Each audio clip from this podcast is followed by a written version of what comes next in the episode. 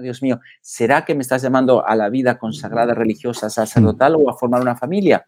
Y lo que me daba paz era estar abierto a cualquiera de las vocaciones que Dios me proponía, porque sabía que lo que me proponía Dios era para mi plena felicidad. Estás escuchando la segunda temporada de Platicando en Católico, el show en el que de una forma muy casual y rompiendo moldes, platicamos con diferentes actores de carne y hueso de la iglesia de hoy para conocer sus testimonios y lo que están haciendo para avanzar el reino de Dios en la tierra. Bienvenidos.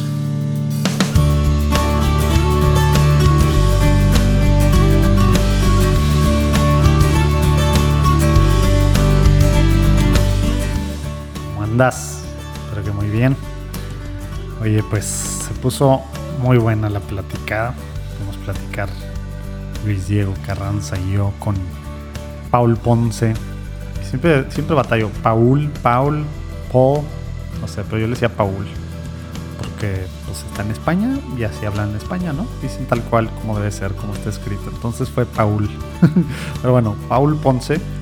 Eh, la platicada se puso buena. El que pues bueno, muchos medios lo han llamado el malabarista de Dios, que ha actuado en el Vaticano, con el Papa Benedicto también, con el Papa Francisco, y bueno, testimonio padricísimo, viene de, familias, de generaciones, de familias de circo.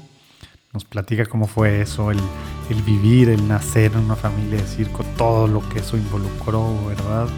Y luego, pues cómo se, se van de estar viajando y viajando por Sudamérica, viviendo en el circo, se van a, Europa y todo lo que Dios ahí empieza a hacer en él, como él se propuso ser el mejor malabarista del mundo.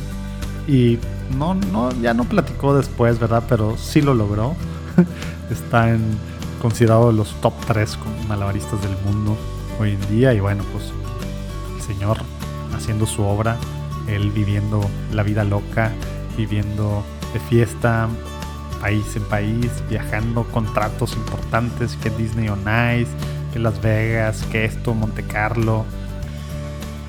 En medio de todo esto, el Señor se hace presente y toma una decisión, da un año de su vida y bueno, padrísimo luego lo fueron 10 años orando por su esposa, por su futura esposa y pues lo que ahora hace con su familia, que también actúan sus, tres hijos mayores ahorita en Cancún y pues el próximo año y medio, creo, algo así, va a estar contratos en, tiene contratos en, Las Vegas y, y, bueno, padrísimo adentrarse a este mundo que para mí fue de película, de series, ¿no?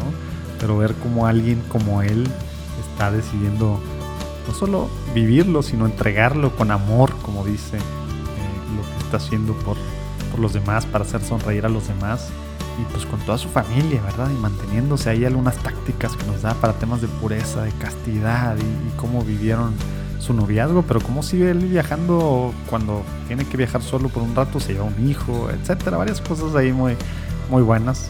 Se pone padrísima la platicada, pero que disfrutes igual que nosotros lo disfrutamos en viva y pues te veo del otro lado.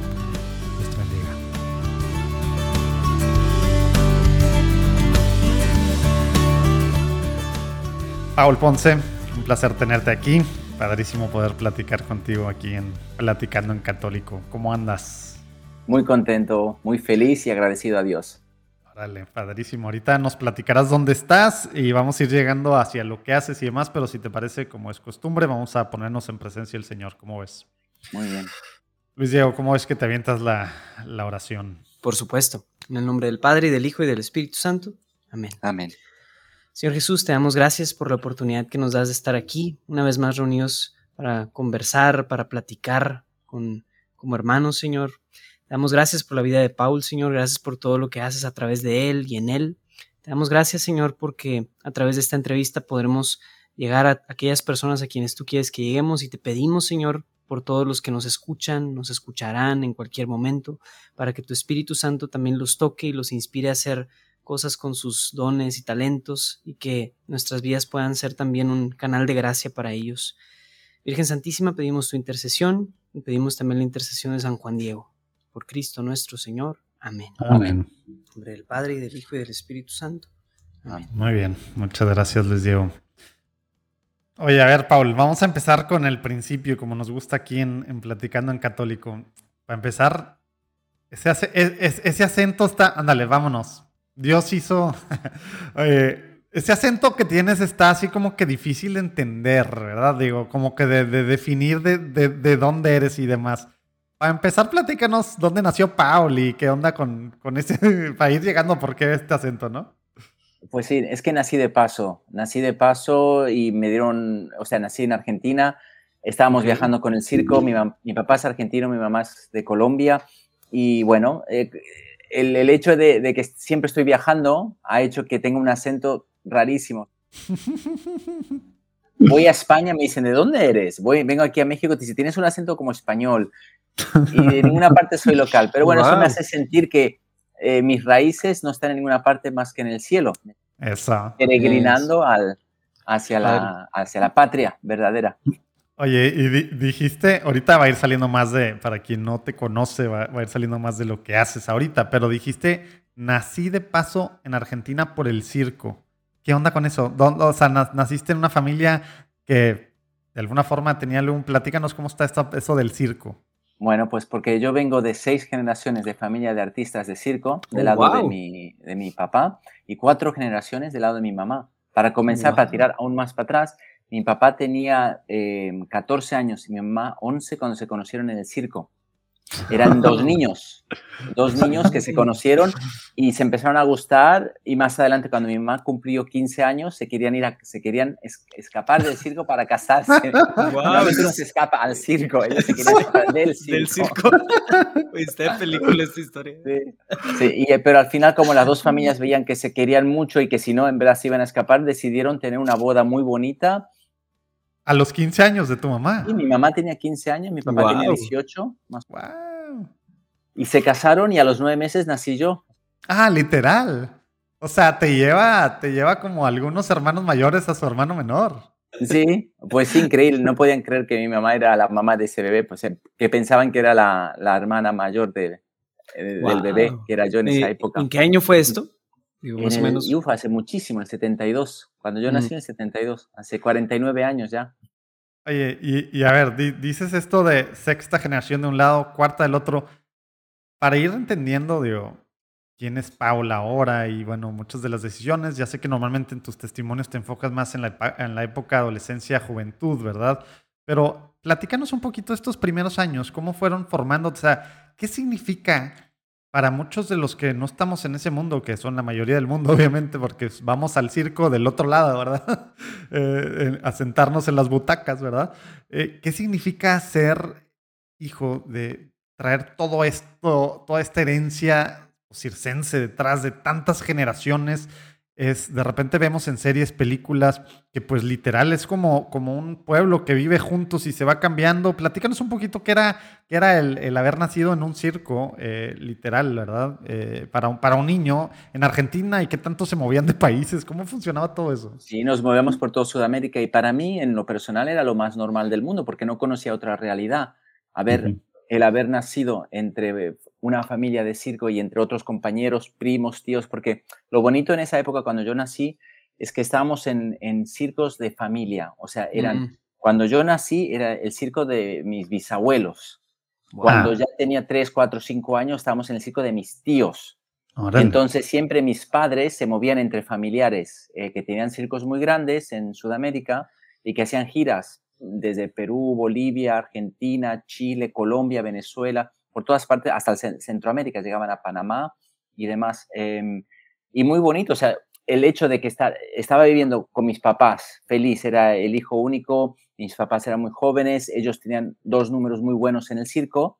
Yo Mm. sentía que era lo más normal del mundo hasta los cinco años, cuando eh, llegaron unos amigos de mis padres, artistas también de circo, que venían de, de Europa, estaban trabajando en un circo en Italia y les dijeron a mis papás, Silvia, Víctor, ustedes eh, tienen unos números excepcionales, ¿qué hacen aquí perdiendo tiempo en el circo de sus familias? Vénganse a Italia, allí en el circo van a, van a ser estrellas. Y mis padres se miraban, tenían la seguridad de sus papás allí en el circo y de sus tíos y toda la familia, decían, ¿será que nos vamos a Italia? pero no nos van a dejar, dejar ir. Y al final eh, tuvieron que decir que se iban a ir a Italia y nadie le creía. Y empezaron a vender la caravana, el trailer, la caravana, el, el coche. Y, y, cuando veían que sí se iban a ir, al final se fueron, pero como una aventura. Por providencia de Dios nunca llegaron a Italia, que no hubiera sido la mejor situación porque en esa época los circos allí eran un poco mafiosos, para no decir otra cosa. en el sentido que tenían actos de todas partes y no les pagaban, les retenían. Ah. Entonces no era una situación buena. Pero mm. estos amigos nuestros que estaban actuando en Italia le dijeron, la, lo mejor, la mejor opción para ustedes es llegar a Londres, que ahí hay las, los eh, Volkswagens, caravanas, eso de lo, tipo de los hippies de esa época, está de segunda mano, son muy baratos. Se compran uno de esos y bajan a Italia para vivir por el momento. Interrumpo la platicada con Paul para para recordarte que te puedes meter a juandiegonetwork.com, ahí le picas en podcast y ahí puedes ver las diferentes secciones, los audiolibros que ahorita estamos publicando semana a semana. Un libro que de hecho al ratito nos va a recomendar, al final de esta platicada nos va a recomendar. Tú no lees, no estás acostumbrado, dices que no tienes tiempo o algo, también puedes escucharlo así como escuchas este podcast. Puedes escucharlo. Y bueno, acaba de salir un, podcast de Luis Diego la semana pasada que se llama La Barba de Aarón. Una semana, bueno, mejor dicho, semana por semana, está adentrándose en un hombre de la Biblia y viendo qué podemos agarrar como hombres, lo bueno, lo malo y, y algunas ideas ahí se pone padrísimo. Empezó la semana pasada con Aarón y bueno, la introducción, el piloto, el teaser, trailer, como episodio cero, que nos explica de qué se va a tratar.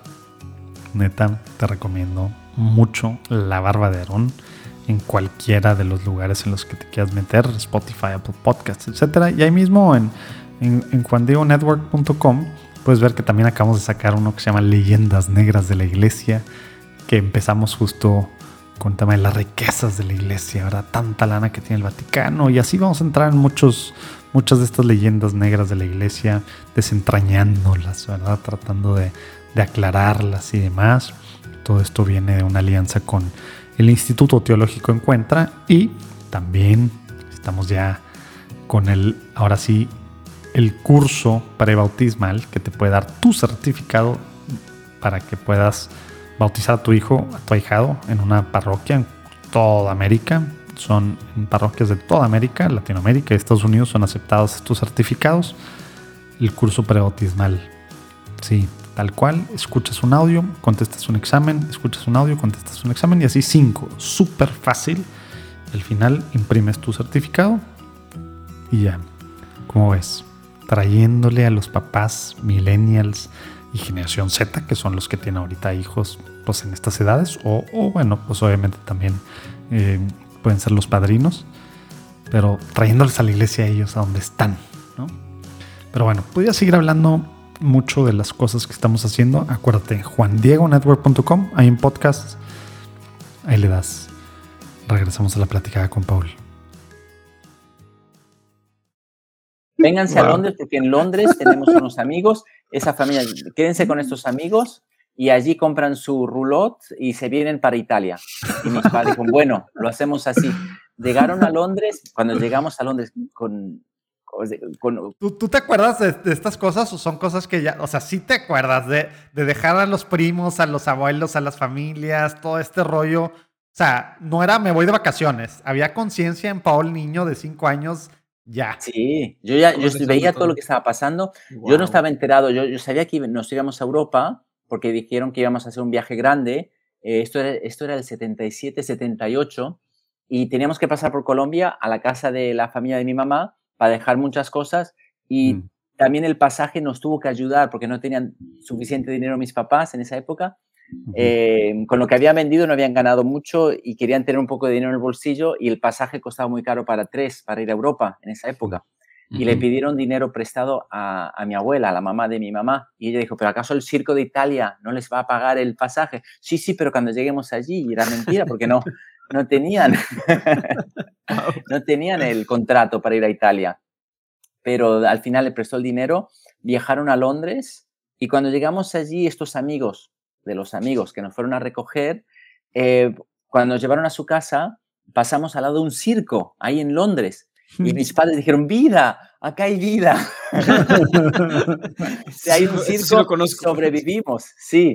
Entonces era de noche, eran las 10 de la noche, dejamos las maletas y, le dijeron con señas a la familia que se iban, porque no hablaban mucho inglés, a ver el circo. Y fuimos caminando y, y, dando vueltas por el circo, que ya estaba todo oscuro, había acabado todo. Había una familia que nos vio que era una familia española, de España, unos artistas de oh. circo y nos hicieron pasar, nos dieron un poco de comida, empezamos a charlar y, se sorprendían de nuestra historia que mis padres estaban contando que se vinieron de, Sudamérica y dijeron, no, pues tranquilo, mañana hablamos con el director del circo y te presento a un agente artístico que es muy bueno aquí en Londres.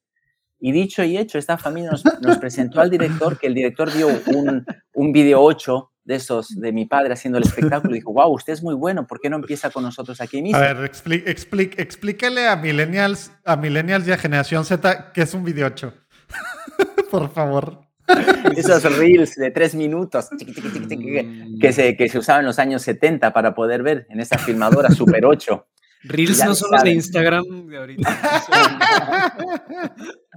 esos, esos, eh, esos Reels eran increíbles porque eh, después de eso vinieron los cassettes, los, los, VHS, que tampoco los jóvenes saben lo que son. Los VHS sí me tocaron, a, mí sí me, a mí sí me tocaron, pero creo que los de abajo de mí ya no. beta, y, beta y VHS, ¿verdad? Exacto. No, pues mira, fue tan milagroso y providencial que mis padres pudieron comenzar en ese circo. El director, eh, perdón, el agente artístico de Londres les encantó eh, el trabajo de mis padres y les puso a trabajar en espectáculos de renombre ya en Londres. Desde el principio. Desde el principio, o sea, qué providencia que no tuvimos que ir hasta Italia. hasta Italia. Y ahí en Londres empezaron a tener muchísimo éxito. Muchos productores ya vieron a mis papás trabajar, a mis padres, y les empezaron a ofrecer contratos. El Ringling de Estados Unidos, en Europa. Ah, de plano. Ese, digo, ese, ese sí me suena, ¿verdad? Claro. Y ellos, pues, imagínense, firmaron el contrato mis padres para ir a Ringling a Estados Unidos y el director del Ringling, el señor Kenneth y Irving Feld, habían comprado Holiday on Ice en esa época, a finales de los 70. Y al director, al, sí, al, al, agente artístico le preguntó, ¿no conoces algún acto que haga sobre hielo, algún tipo de acto circense? Ah, pues el artista que usted contrató para Ringling, Víctor Ponce, él hace sobre hielo, porque en la época cuando hicieron esa filmación lo hizo sobre hielo. Mi padre estaba trabajando en el circo de su tío sobre hielo, que era mitad pista de circo, mitad sobre hielo en, en Sudamérica. Y entonces el director de Ringling dijo, ah, no, pues queremos a este artista no para Ringling, que fue muy buena decisión, sino para Holiday on Ice, donde se destaca más mi padre, porque es un artista solista en la pista. En cambio, en Ringling son tres pistas y es un poco el bullicio y, no se destaca mucho. Si no es un gran trapecista o un número impresionante de leones, un malabarista no se tiene tanto destaque como si estuviera en, la pista de Holiday on Ice. Y así la carrera de mis papás fue, fue fantástica para el, para el mundo artístico del circo y del espectáculo. Y así crecí yo a los ocho, ya, eh, ya estaba actuando en el Holiday Nights con mis padres. Antes, a los siete, fue mi debut en, en eso. A ver, platica eso. O sea, tu debut, tú te fuiste cinco años, estás allá, tienes que, no sabes inglés, no estás con tu familia. Estás, ¿cómo, ¿Cómo funciona la parte de educación, familia o no? Sabes que todos los del circo, la educación es el circo, ¿Qué, va pasando en esta parte? Platícanos un poquito para entender cómo, o sea, esto que dices a los siete tuve mi debut, ¿qué significa y cómo pasó eso? Eh? sí, ¿cómo, o sea, cómo funciona esto? Primero aprendí malabares antes de leer. ¡Wow! no era broma, Luis Diego. Porque mis, mis, papás a los cinco años, cuando ya llegué a Inglaterra, mis padres estaban actuando, ya me compraron pelotitas. Dije, bueno, tú ponte aquí en el sofá, al lado del sofá, a esta altura que me quedaba a los cinco años, y empieza a hacer pelotitas ahí. Me explicaron cómo eran los primeros pasos y ya enseguida agarré buena mano. Ya hacía tres pelotitas con seis años y bastante bien. Entonces ya empecé a los seis años. Eh, Oye, eso, también está, ¿eso también está en Reel o no? Eh, sí. ah, ¿en serio? No manches, tienes que compartir eso. Sí, lo tengo, lo tengo grabado ahí. Está en la página web, en uno de los... Ah, bueno, tú que estás escuchando, voy a poner abajo el link a ese video. Eh, tú que estás viendo o escuchando esto, para, para que vean a, Paul de niño con sus primeros pininos con, los, con, los, con las pelotas. Hay una filmación ahí que estoy con mi madre y yo estoy haciendo pelotitas y, y después algunas fotos con las clavas cuando tenía seis años. Ya cuando a los seis años es mejor, eras, mejor que el 90% de los otros seres humanos que tratamos no, 99. Así empecé, pues. A los seis años estaba, ya empecé malabares y a los siete mis padres tuvieron un contrato, antes de irse a Estados Unidos con el Holiday on Ice, un contrato en, en la ópera escocesa para una obra de Smetana que en el tercer acto entraba un circo en la Checoslovaquia de esa época de 1800 y querían artistas eh, verdaderos de circo en la actuación de la ópera. Y contrataron a mis papás y cuando me vieron en bastidores, en, por, por, detrás del, del, escenario, ensayando con los manos, dijo, ah, pues este hay que ponerlo en la pista. Y me pusieron a los siete años y ese fue mi debut en la ópera escocesa a los siete. pasó lo mismo en el Holiday on Ice cuando estábamos en Estados Unidos. el director vio que yo ya también estaba patinando un poquito haciendo malabares. O sea, ya mi padre se puso a ensayar eh, sobre los patines para prepararse para el Holiday Nights y yo no perdía el tiempo. Yo también me ponía los patines porque era niño con seis años o con siete. Te encanta patinar. Y Era, te, iba a preguntar eso. ¿Era, ¿Era diversión para ti o tú ya lo estabas viendo? Este es el trabajo de mi papá y es mi futuro. Soy el seis, seis generaciones para atrás, cuatro para del otro lado y eso es lo que tenemos que hacer. Desde chiquito estoy trabajando en esto.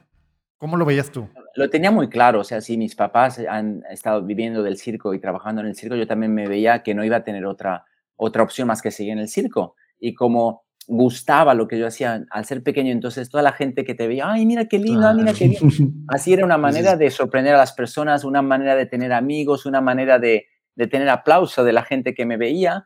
Entonces yo estaba contento haciéndolo. Y después cuando ya fuimos al Holiday Nights y me vieron que yo patinaba y hacía malabares también, el director dijo, no, pues a este también lo ponemos en, la pista. Y a partir de ahí, de los ocho años, ya estaba, hicimos cuatro años de gira, desde los ocho a los doce años estaba actuando con mis papás en el Holiday on Ice y después se convirtió en el Disney sobre hielo. Disney on Ice, sí, claro. Yo, he ido con, con, mi hija a ver Disney on Ice y Frozen on Ice. Eh, eh, todo es de Disney, ¿no? Eh, el productor no, lo hizo muy bien porque sabía que Holiday on Ice no, no iba a tener tanto éxito como Disney. Entonces él compró el nombre de Disney para poner y cambió todo el show de Holiday on Ice y lo puso sobre hielo, el Disney sobre hielo. Y no solamente el hecho de que Disney atrae mucho público para ver un espectáculo de Disney, sino que también donde más dinero hicieron es en las concesiones en las lucecitas, en las camisetas, todo lo que es producto Disney eh, se vende como si fuese pan caliente. Y eso con eso eh, genera muchísimo dinero. Me puedo imaginar. Sí, sí, sí se la saben cómo hacer dinero. Oye, y esta parte, de, ¿cómo, ¿cómo funcionaba?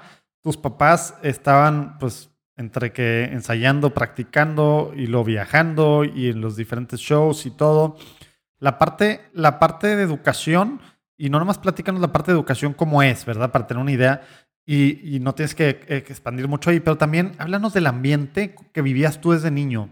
Porque de repente tenemos estas concepciones, mucho de, televisión o de series, ¿verdad?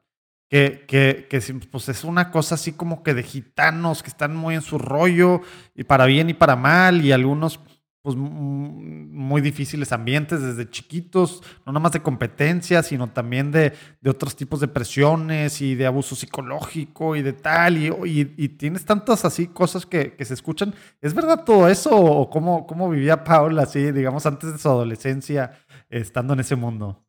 Bueno, en este mundo tiene las dos cosas, las buenas y las malas. Eh, es verdad que puede haber mucha presión entre, el, porque es un mundo muy chiquito, estás entre pocas familias, y si el ambiente es malo, te puede contagiar de lo malo. Pero si el ambiente es bueno y te mantienes con tu familia, la verdad es que es, una, es como una célula, una protección. Estás metido en tu familia. Si tu familia tiene valores, esos valores eh, van germinando mucho más porque no tienes tanto contacto con gente de fuera. Justamente porque el colegio lo en esa época lo hacíamos en casa. Lo tradicional era que tus papás te enseñaban lo que ellos habían ah. aprendido y te iban enseñando en casa. Lo malo de este sistema era que no tenías ningún, em, o sea, no era oficial. Ningún o sea, que no podías decir que sí, que tenías ningún título de ningún tipo. Y eso fue, o sea, mis padres hicieron el esfuerzo de enseñarme ellos cuando íbamos viajando por todas partes lo que ellos sabían. Después, cuando estábamos varios meses en un solo lugar, o por ejemplo esos cuatro años en Estados Unidos, ellos pagaban a una maestra para que me enseñase, mm, pero también no era oficial, era una maestra que me daba todas sus nociones y me, me, guiaba en, en, las enseñanzas básicas de ese momento, pero ahí quedaba la situación, no tenía exámenes, no tenía que presentar nada y entonces que no era muy bueno, no era bueno para nada. Y después cuando hacían ese mismo sistema de, por ejemplo, fuimos a Inglaterra cuando tenía 13, 14 años y ahí, ah, estamos acá tres meses, vamos a ponerlo en, el, en secundaria. Entraba en secundaria sin problema. Dije, ah, pues sí, el niño del circo pase, que sin problema, están aquí dos meses. Entraba a secundaria y cuando veía lo que estaban estudiando yo no me enteraba, sobre todo en matemáticas. y ¿Qué, es esto? ¿qué es esto? No entiendo nada. Y fue, claro, fue difícil. Llegó el punto de que, bueno, dije, bueno, me voy a dedicar a, a ensayar ocho horas al día para ser uno de los mejores malabaristas del mundo. ¿Cuándo fue esa decisión? ¿Cuándo llegó ese punto? ¿Cuántos años tenías? Yo tenía 14, 15 años cuando veía que los estudios, o sea, yo no te iba a tener futuro en los estudios. O sea, fue all in, all in. Le voy a apostar de lleno a la carrera, a la carrera artística. Sí, voy a ser, intentar ser el mejor del mundo. Voy a intentar, o sea, no lo era y es difícil porque malabaristas hay muchos, pero que resalten es difícil ser entre los mejores. Hay que dedicarse ocho horas al día, todos los días para ser excepcional, ¿no? Para, para no ser entre el montón, para que te quieran, o sea, para que todos los espectáculos del mundo te echen un, un vistazo y, ah, pues este vale la pena contratar. Y así fue, entonces, fue el esfuerzo eh, duro de ensayar de todo el día para ser el mejor o intentar serlo.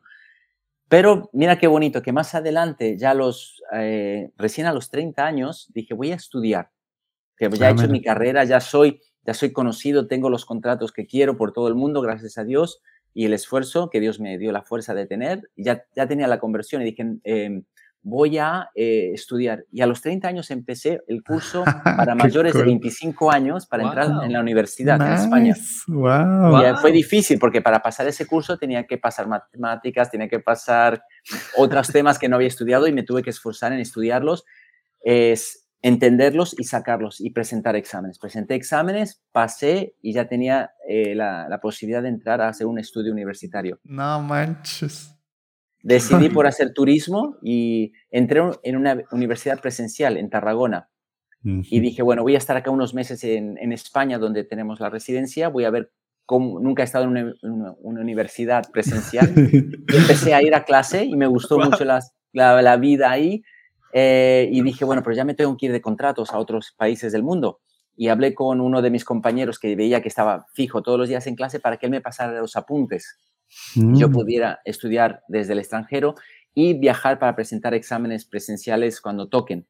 Y ese primer mm, semestre fue muy difícil porque solo con los apuntes de mi amigo no era suficiente y el libro de texto y me costó mucho pasar el, primer trimestre. Pero después, los siguientes trimestres fue mucho mejor porque le dieron permiso los maestros de grabar las clases. Entonces, con un MP3. ¡Wow! Una vez más, aquí ando interrumpiendo la plática, solo para comentarte tantito un poco de lo que estamos haciendo en Juan Diego Network en torno a la creación de comunidad. Queremos crear una comunidad que ya traemos un buen número de podcasteros, de voluntarios, de miembros, etc. Pero la idea es que esta comunidad no solo se quede en torno a como producir podcasts y tan tan.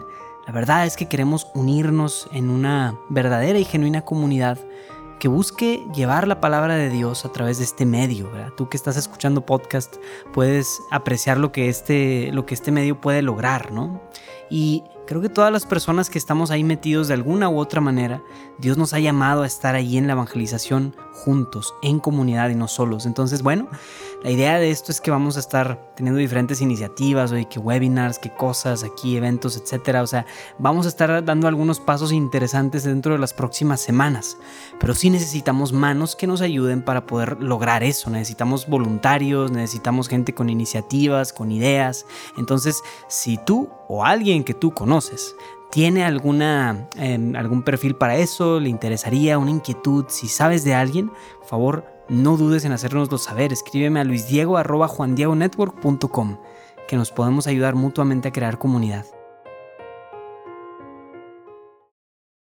Y me los enviaba en un CD, porque no había la manera de enviar un MP3 por, en el estamos hablando del 2001, 2002. Otros, otros tiempos, ¿verdad? Sí.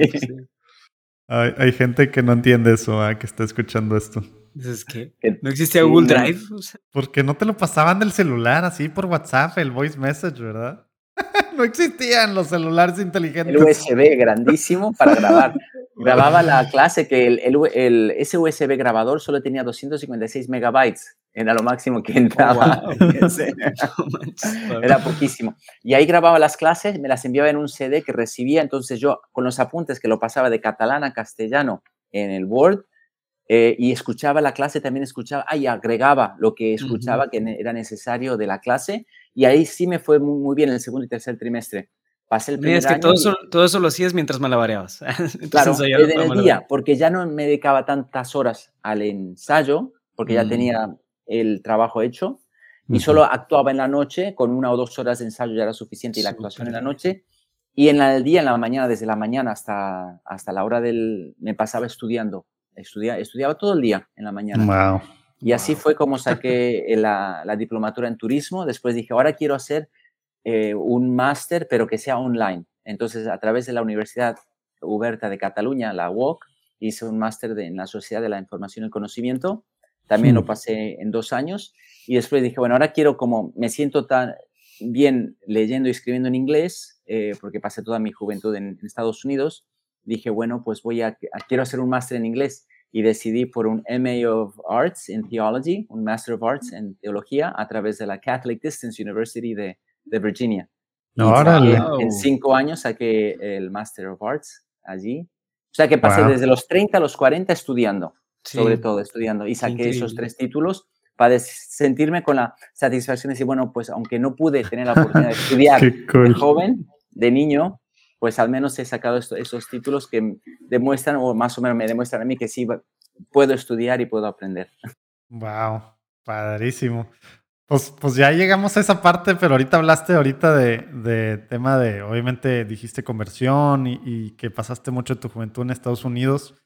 Platícanos, eh, antes de a lo mejor entrar en la parte de juventud, ya que tú decidiste esto de los ocho horas, de que ibas con todo para ser el mejor te metiste de lleno, ¿qué empezó a pasar? Eh, pero digamos, pues ya tenías, no me acuerdo si dijiste 15, 16 años, ¿cuántos años tenías?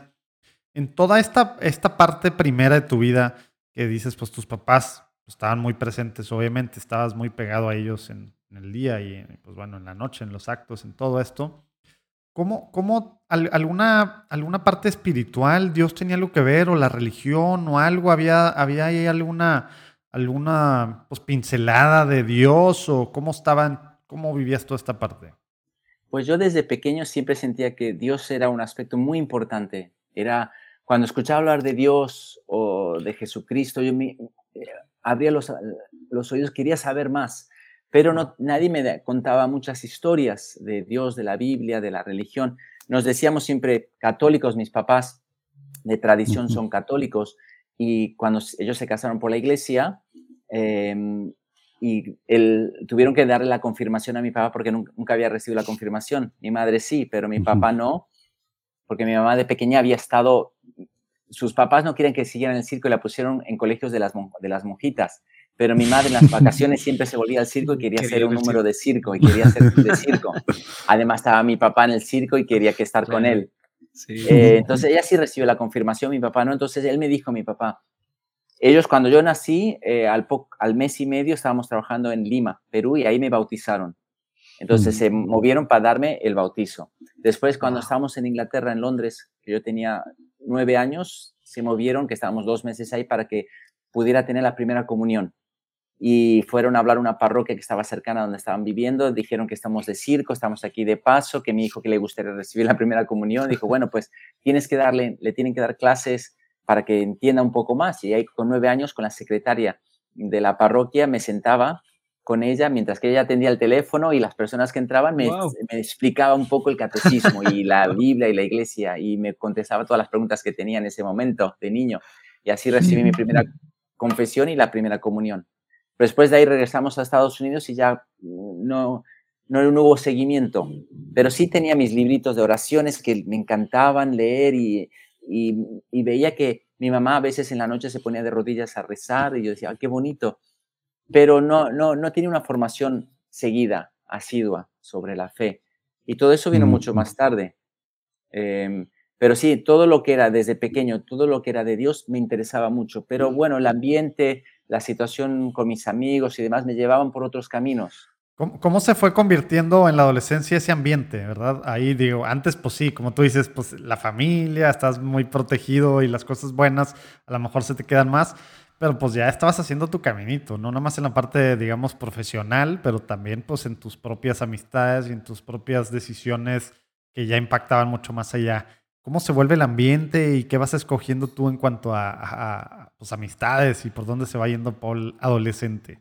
Pues sí, el problema era que, claro, a los 14, 15 años ya empiezas a tener mucho contacto con amigos de, esa misma edad, del cual siempre el tema es eh, sexual, el tema son cosas que no, no son muy correctas porque tampoco tienen, estos chicos del mundo artístico tampoco tienen formación, entonces pensábamos que era lo normal. Además, eh, nuestra formación eran las series de televisión, lo que veíamos en la tele, que es terrible. Em, si tú ves qué tipo de series uno veía cuando era joven, yo qué sé, yo me recuerdo ver The Love Boat o Three's Company, series así que son de los años 80, que son de comedia, pero siempre el sexo es algo que no pasa nada.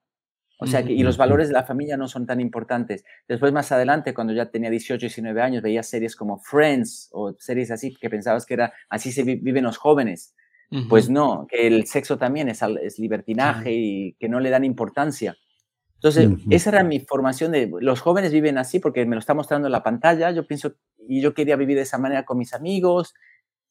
y esa fue la malformación que tuve eh, con mis amigos también, y la cual nos iba llevando a vivir una, y más, además, que vivíamos viajando por el mundo, entonces estamos un mes acá, un mes allá, entonces lo único que querías hacer era aprovecharte de la situación de joven y aprovecharte de la situación de artista con, con las chicas que te encontrabas en ese momento en, de ahí de paso. Entonces, era una situación difícil, ¿no? En, lo moral y en lo espiritual porque te sentías vacío. Y yo quería más, yo, yo quería ser feliz y no encontraba la felicidad en todo esto que estaba viviendo con mis amigos. Y fue eso lo que me llevó a tener esa conversión a los 21 años. ¿Y dónde estabas tú? Digo, creo que me acuerdo algo de que estabas en alguna isla o en algún lado del Caribe o algo así, de alguna de las platicadas contigo, pero, pero dijiste que estabas tú en Estados Unidos y estabas viajando mucho, entonces, eran tus propios, nomás para entender cómo llegas acá. Tú ya estabas, digamos, independiente en el sentido, no era acto familiar, no dependías de contratos de tus papás. ¿Cómo funcionaba eso? ¿Por qué estabas tú, eh, pues sí, en otros lados ya? Sí, bueno, hasta los 18 siempre he estado con mis papás. Mm. Hasta los 18 me salían televisiones, contratos cortos en el cual venía mi padre o mi madre y me acompañaban a las mm. actuaciones. Por ejemplo, cuando tenía 14 eh, años me invitaron a un, programa de, televisión en Japón para jóvenes. Entonces, bueno, claro que mm. sí, tenía 14 años y fui con mi papá. Hice la televisión, después a los 16 en Londres para la familia real, para la BBC, fui con mi papá. Sea, iba haciendo actuaciones de pequeño, solista, como solista, pero iba siempre con mis padres. Y en, en tiempo libre regresaba donde estaban actuando mis papás y estaba con ellos. Pero eso no quiere decir que vivía todo el tiempo con ellos. O sea, yo en la noche o me iba con mis amigos y hacía mi, mi vida de joven que no, no estaba bien lo que estaba haciendo. Y después, eh, a partir de los 18, fue cuando me empecé, ya me dieron un contrato más largo con el Disney sobre hielo para ir a actuar de gira con ellos por el mundo. Y ahí sí dejé a mis padres con 18 y siempre me iba unos seis meses, nueve meses de contrato y cuando tenía esos tres meses libres me regresaba con mis padres donde estén actuando. O sea que sí vivía no volví a la casa familiar, a la casa, sino a los contratos familiares por el mundo, por donde estén ellos. y es, así pasé toda mi juventud. Y entonces, bueno, a los, a los 21 años, eh, en entre esos contratos, mis padres estaban trabajando en el casino de Paradise Island, en, las Bahamas. Y llegamos allí y yo no tenía previsto contratos hasta en un año, hasta el año siguiente. Entonces me iba a quedar con ellos actuando y fue ahí donde pasé los 10 meses, de, de todos, hasta los 21 años nunca había estado 10 meses en un solo lugar. Y fue ahí donde pasé mis primeros 10 meses sin moverme. Y ahí em, empezaron a ir a la misa los domingos y yo dije, y mi papá me había recordado que yo si me quería casar algún día por la iglesia necesitaba lo que se llamaba la confirmación. Yo ya tenía 21 años. Entonces le pregunté al sacerdote, padre, yo quisiera recibir eso que se llama la confirmación. Y me dijo, bueno, si quieres necesitas ir a clases con los chicos de confirmación y en octubre vendrá el obispo a impartir el sacramento. Y dije, bueno, sin problema, y me fui a la clase con los chicos de 14, 15 años.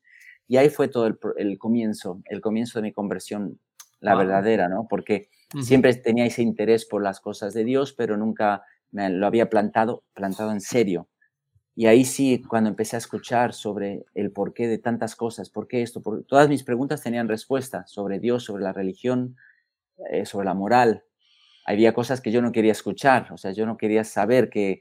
Te, iba a preguntar eso, porque para, para algunos jóvenes que nos escuchan o gente ya no tan joven, estabas viviendo la vida que, que, pues digamos, perfecta para el mundo, viajando para todos lados, pudiendo, como tú dices, pues eh, divertirte, eh, toda la parte pues moral, sexual, lo que sea, eh, cambiándote sin ningún rollo, amigos, fiesta, contrato solo tú desde los 18 años, ganando cosas y tal, por todos lados, literal. Suena así como que a una, una vida así que el mundo pone a ese estilo de vida, pues como lo mejor, de lo mejor.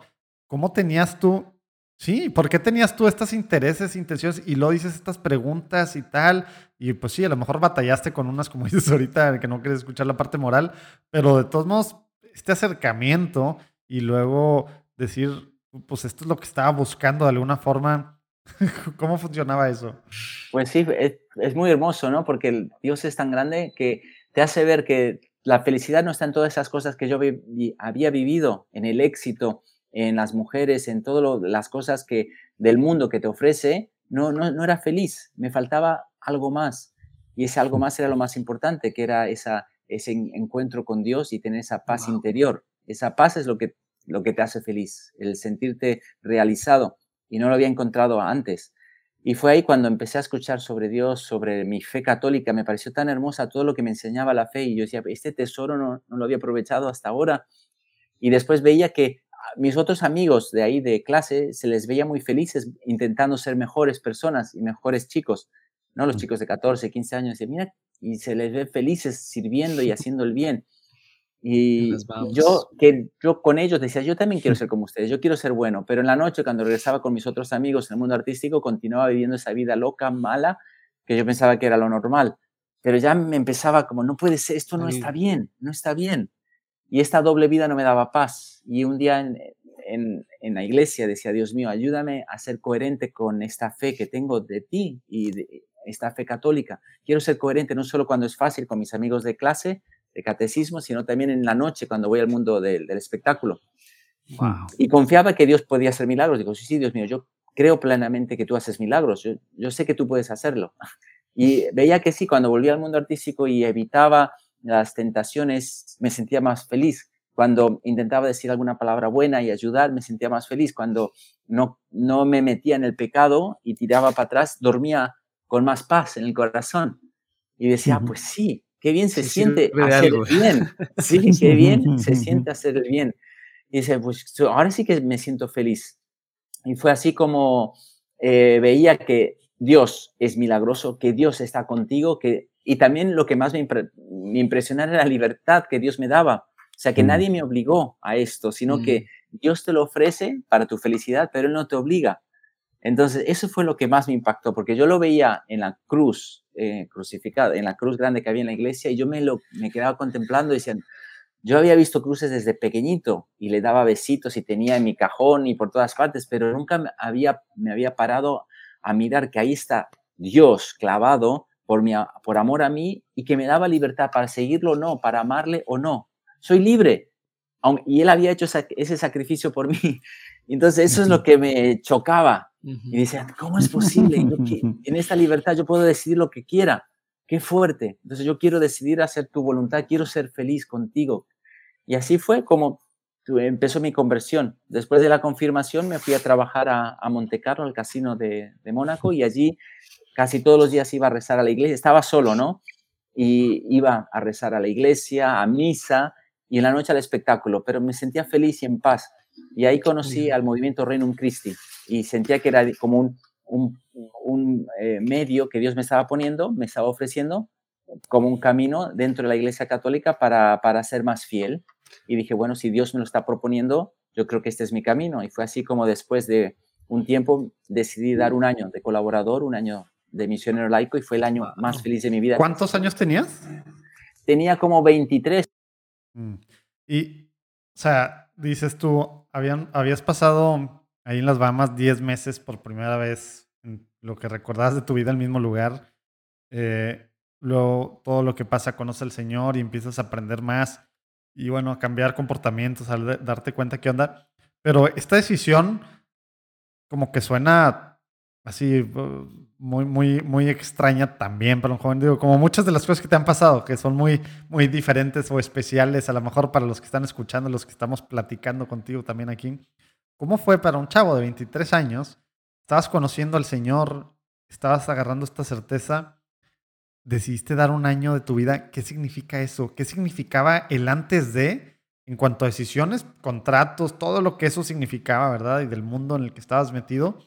Dejar un año y pues en el mundo normal estás trabajando y te vas un año, digamos que las puertas abiertas para después de un año se ven complicadas, ¿verdad? Por no decir que a lo mejor van a estar muy cerradas por, porque, pues, ¿qué onda contigo que te fuiste un año a, a descansar. Así lo ven, ¿verdad? Obviamente es otro sentido, ¿no? Pero, pero no hacer lo que estás haciendo, ¿no? Platícanos de ese proceso antes de, para entrar a lo que dices, que nos platicabas que tal cual mejor año de tu vida, ¿no? Pues sí. No, la verdad, para, para, mencionar rápidamente lo que comentas al final, yo cuando me, me, fui a dar el año temía que quizás no iba a volver de la misma manera al mundo artístico, que no me iban a dar los mismos contratos tan buenos, pero que llegaré a este aspecto al final antes de, darme, de, decidir dar este año a la iglesia, pues sí, había tenido ese proceso de conversión, me sentía tan feliz buscándose la voluntad de Dios. O sea, yo eh, cuando vi que, que Dios me estaba poniendo todas estas posibilidades con el Reino Christi, con los lugares donde iba, mm, protegiéndome en la noche con el mundo artístico, estas situaciones entre los jóvenes y entre lo que estaba viviendo, veía que la, eh, la gracia de Dios era tan grande y me sentía tan feliz que así fue como, como comenzó todo el proceso. Otra vez aquí interrumpiendo la platicada. Y bueno, pues ya sabes, te he estado pidiendo ayuda las últimas veces, los últimos episodios.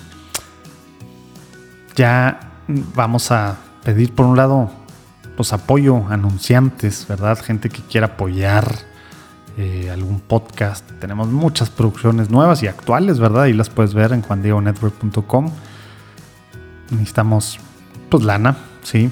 Resulta que, como dice, ¿quién era? Creo que Manu, ya quién era.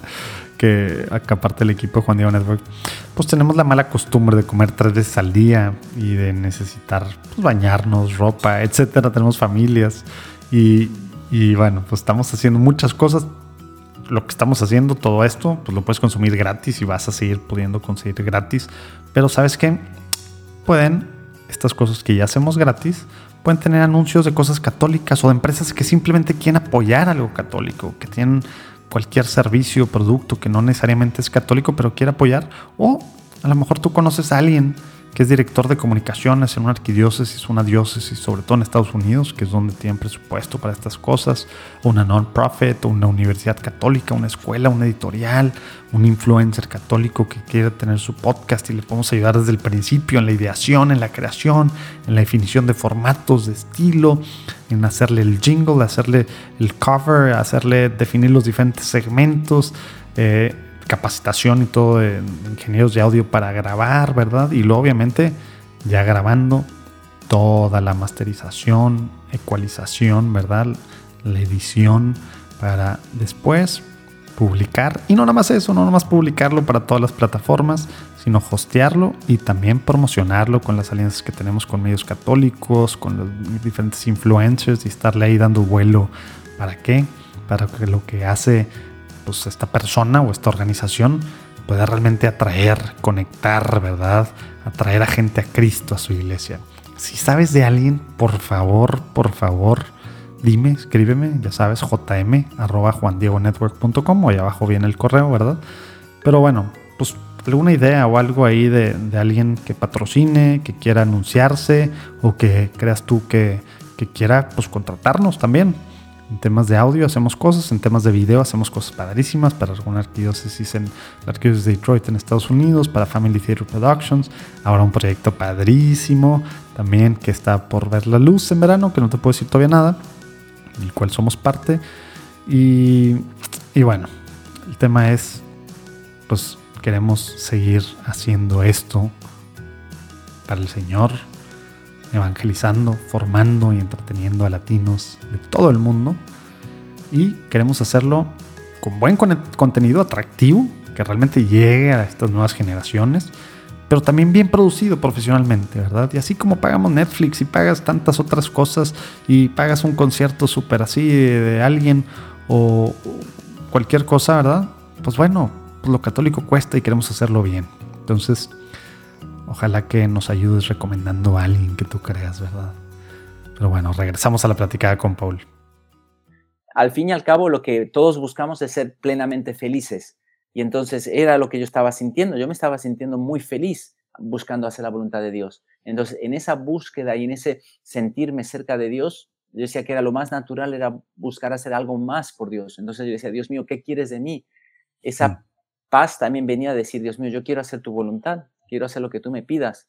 Y fue eso como veía eh, que había muchos jóvenes en el Reino Christi que se iban a dar uno o dos años, ahí mismo en Monte Carlo, o sea, conocía a chicas que lo tenían todo en, en Monte Carlo y dejaban su, su, trabajo, sus estudios para irse a dar uno o dos años de su vida a Dios, dedicándose a Dios. Entonces, eso fue lo que me impactó, el testimonio de otros jóvenes que lo tenían todo y que se iban a... No, nunca me había imaginado Monte Carlo de lo que el mundo, bueno, de lo que... Es más, pues yo nunca he ido a Monte Carlo, ¿verdad? Pero, pero pues Monte Carlo, ¿qué es, verdad? Monte Carlo, pues no sé ni siquiera el tamaño de Monte Carlo, pero es entretenimiento.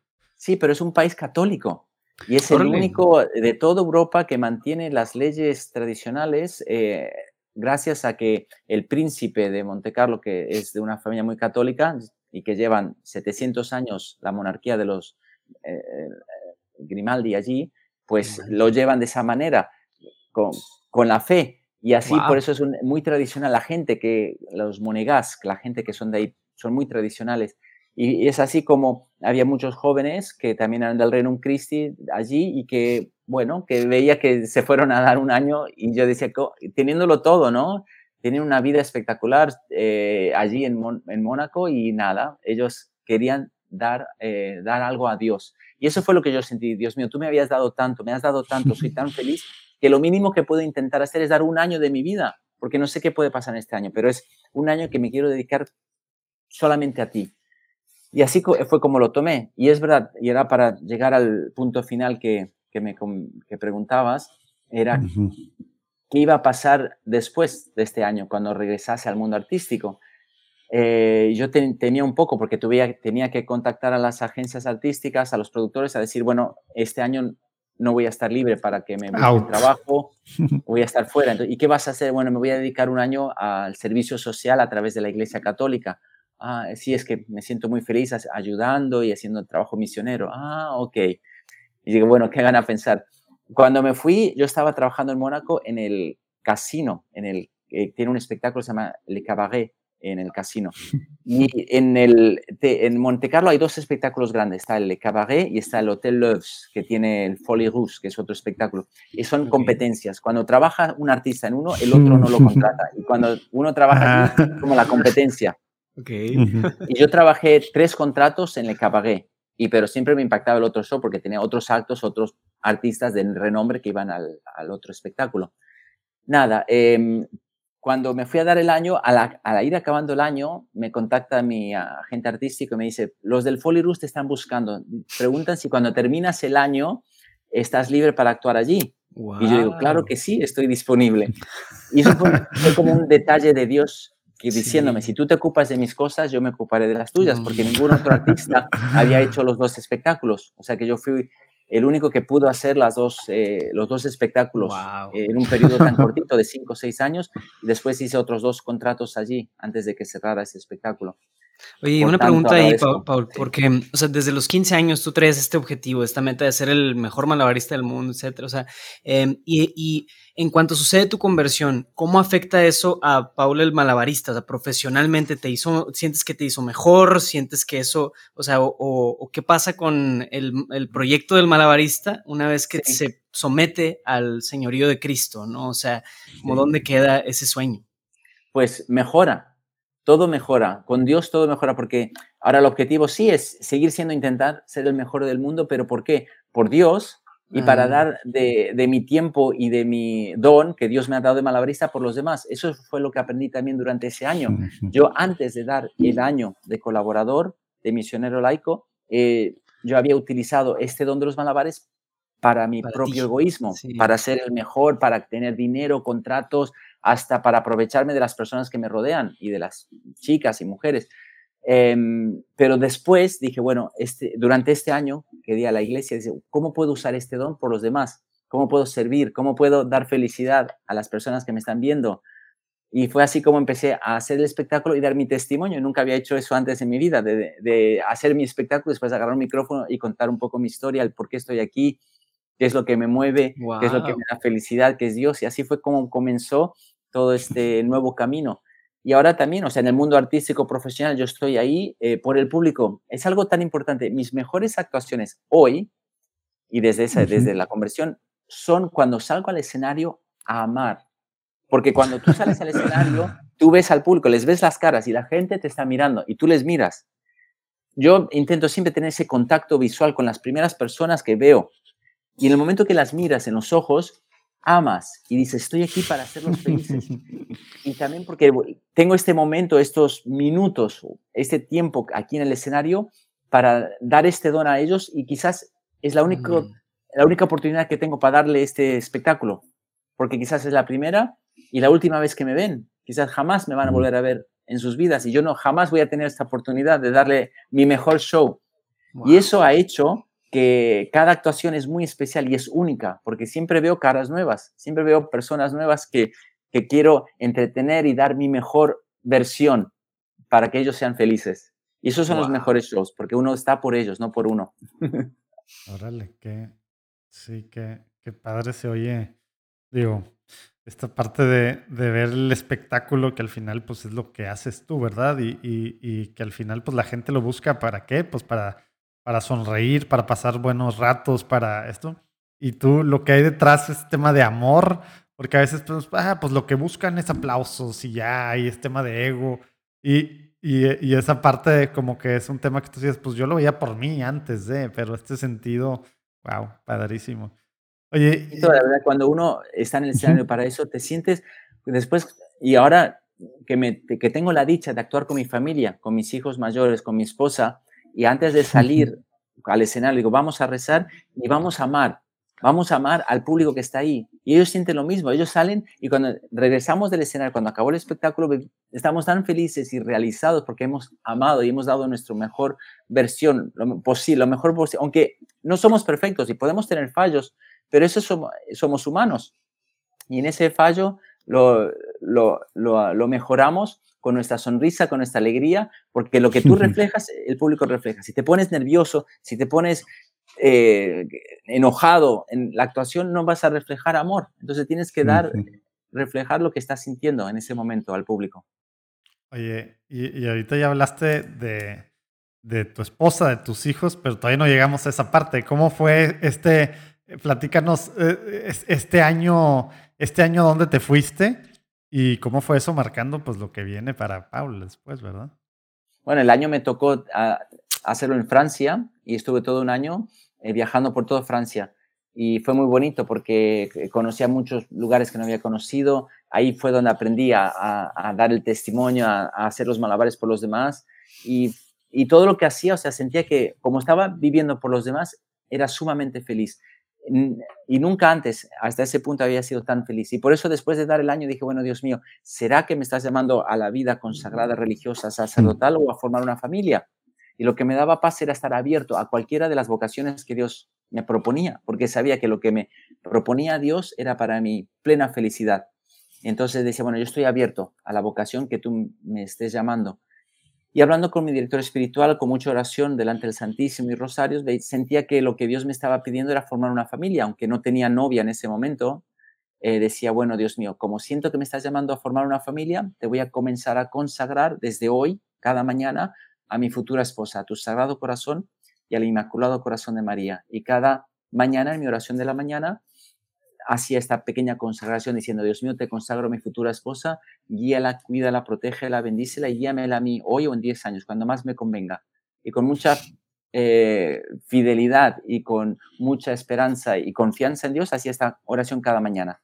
Y regresé al mundo artístico sintiendo que tenía esta nueva misión de compartir esta felicidad con mis compañeros artistas y con el público y iba todo muy bien y en el mundo artístico conocía chicas que eran interesantes, pero la relación no funcionaba porque no tenían los mismos valores que yo y lo teníamos que dejar. Y bueno, en las parroquias, en los movimientos católicos, conocía a otras chicas que sí tenían los mismos valores y podía funcionar todo muy bien, pero no funcionaba porque estaba viajando, siempre estaba moviéndome. Se y bueno, así cumplir dos condiciones importantes, ¿no? Valores y modo de vida, ¿no? Sí, y así fue como pasaron tantos, pasaron muchos años en esta situación. Decía, bueno, Dios mío, guíame a mi esposa, en la consagración matinal que hacía cada día, decía, guíame a mi esposa hoy o en o cuando tú quieras, ya no decía 10 años, pero literalmente pasaron exactamente 10 años desde que comencé a hacer la oración hasta que me casé, que quizás para algunos parezca demasiado, excesivo, pero no lo fue yo. En lo personal necesitaba esos 10 años de purificación, mm. de esperanza, de, de comprender y amar el don de la mujer y lo que significa la mujer, que es algo maravilloso, contemplada en, en, la imagen de la Virgen María, contemplada en lo que son nuestras propias madres. Eh, darle ese valor a la mujer es tan importante eh, y eso lo yo necesité esos 10 años y necesito ahora, todavía estoy en ese proceso hermoso de apreciar el don de la mujer. ¿Qué, qué hiciste para, para ese proceso? Porque, porque hay gente que, que, está escuchando, a lo mejor con pasado a lo mejor similar al tuyo, obviamente a lo mejor no, no en el circo, pero, pero pues bueno, sin tener mucha conciencia moral sobre ciertas cosas y la enseñanza de la iglesia y lo que Dios quería, pues quiere para los jóvenes en cuanto a temas de, pureza, castidad y demás y luego, por más que uno pues ya cambió el chip, pues tema, tú, tú diste una clave ahorita de que tu, tu director espiritual, pero, pero temas de formación, temas de, de otras cosas para entender realmente el cómo ver a las mujeres, el cómo ver tu relación como hombre con una mujer, pensando en lo que ya estaba claro para ti de, de la vocación familiar. ¿Qué más hacía Paul para, para este sentido de, de, de, realmente empezar a actuar diferente porque pues por la tendencia humana, para empezar, de naturaleza caída, pues tendemos para, para, el monte, ¿verdad? Pero, pero aparte, pues bueno, con todo como fue tu, tu juventud, pues bueno, pues traías pues a lo mejor más carga, digamos, para estos lados. Entonces, platícanos un poquito de qué cosas viste tú que te ayudaron, ¿no? Y qué hacías tú. Eh, y, y, bueno, pues porque al final, pues al final de los 10 años, ahorita nos platicas del fruto de esto, ¿no? Pero pero ¿qué hacía Paul para ir en este caminito? Fue todo un proceso, o sea, gracias a ese año que, que di eh, con la iglesia y la formación que iba recibiendo eh, con los sacerdotes, con la formación que iba recibiendo con buenos libros y buenos amigos, o sea, el, también mm. compartir tu juventud con personas que tienen los mismos valores que tú y mm, ver lo mm. felices que son ellos. Y, sí. eso cambia todo, porque así te vas nutriendo de, los buenos valores y Entonces, buenas lecturas. seguías, ¿Seguías saliendo con tus amigos de antes, con tus amigos con los que ibas a, de fiesta y, temas de, de, pues dices tú, que estaban acostumbrados a ver a las mujeres de cierta forma? Tal cual estos amigos nuevos, eh, pues que, que, tú decías pensaban como tú, etcétera, buscaban lo mismo, se convirtieron en tus amigos, los suplantaron, era mix. ¿Qué, ¿Qué hacías con este tema? Porque tú cambiaste, pero tus amigos no cambiaron, ¿verdad? No, pero fue muy bonito porque yo sentía que en el mundo artístico tenía una misión, ese era el campo de misión. Entonces sentía que yo tenía que estar ahí de misionero. Misionando, Sí, y no tanto por lo que diga, sino cómo viva, viva mi vida. Entonces era primordial que sea coherente con mi fe, pero es que yo lo quería hacer por mi propia felicidad, yo quería ser coherente para ser feliz. Y viviendo la coherencia en el mundo artístico con mis otros compañeros era lo que les abría los ojos. Y si tú no te vas a aprovechar de esta chica que está aquí detrás de ti, o tú no vas a, no vienes esta noche a la casa de ella, que hay planes, no, yo no quiero ir porque sé que no es lo correcto.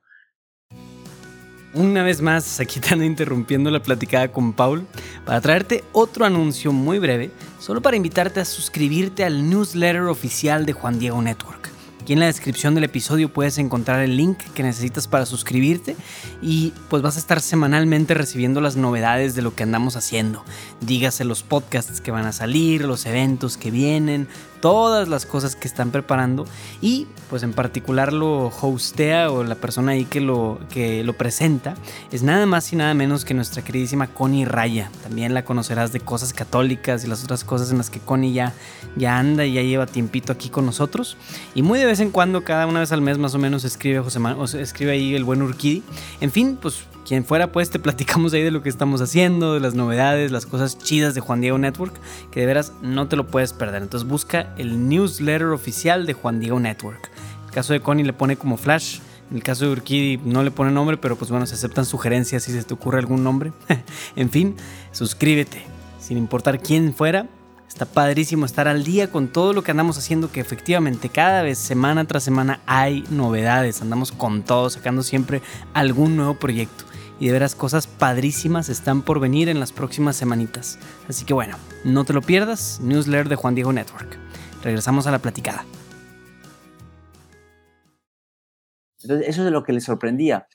Entonces, y yo, yo sentía, Dios mío, gracias por darme esta fuerza, porque claro, soy humano, tengo tentaciones, pero Dios me daba esa fuerza especial y durante el día, cuando iba a misa, sentía que la fuerza era la Eucaristía, era el mantenerme fiel a los sacramentos, era mm, tener esa, el rosario diario, la misa diaria. Todo eso ayudaba muchísimo, porque sin eso seguramente no hubiera perseverado.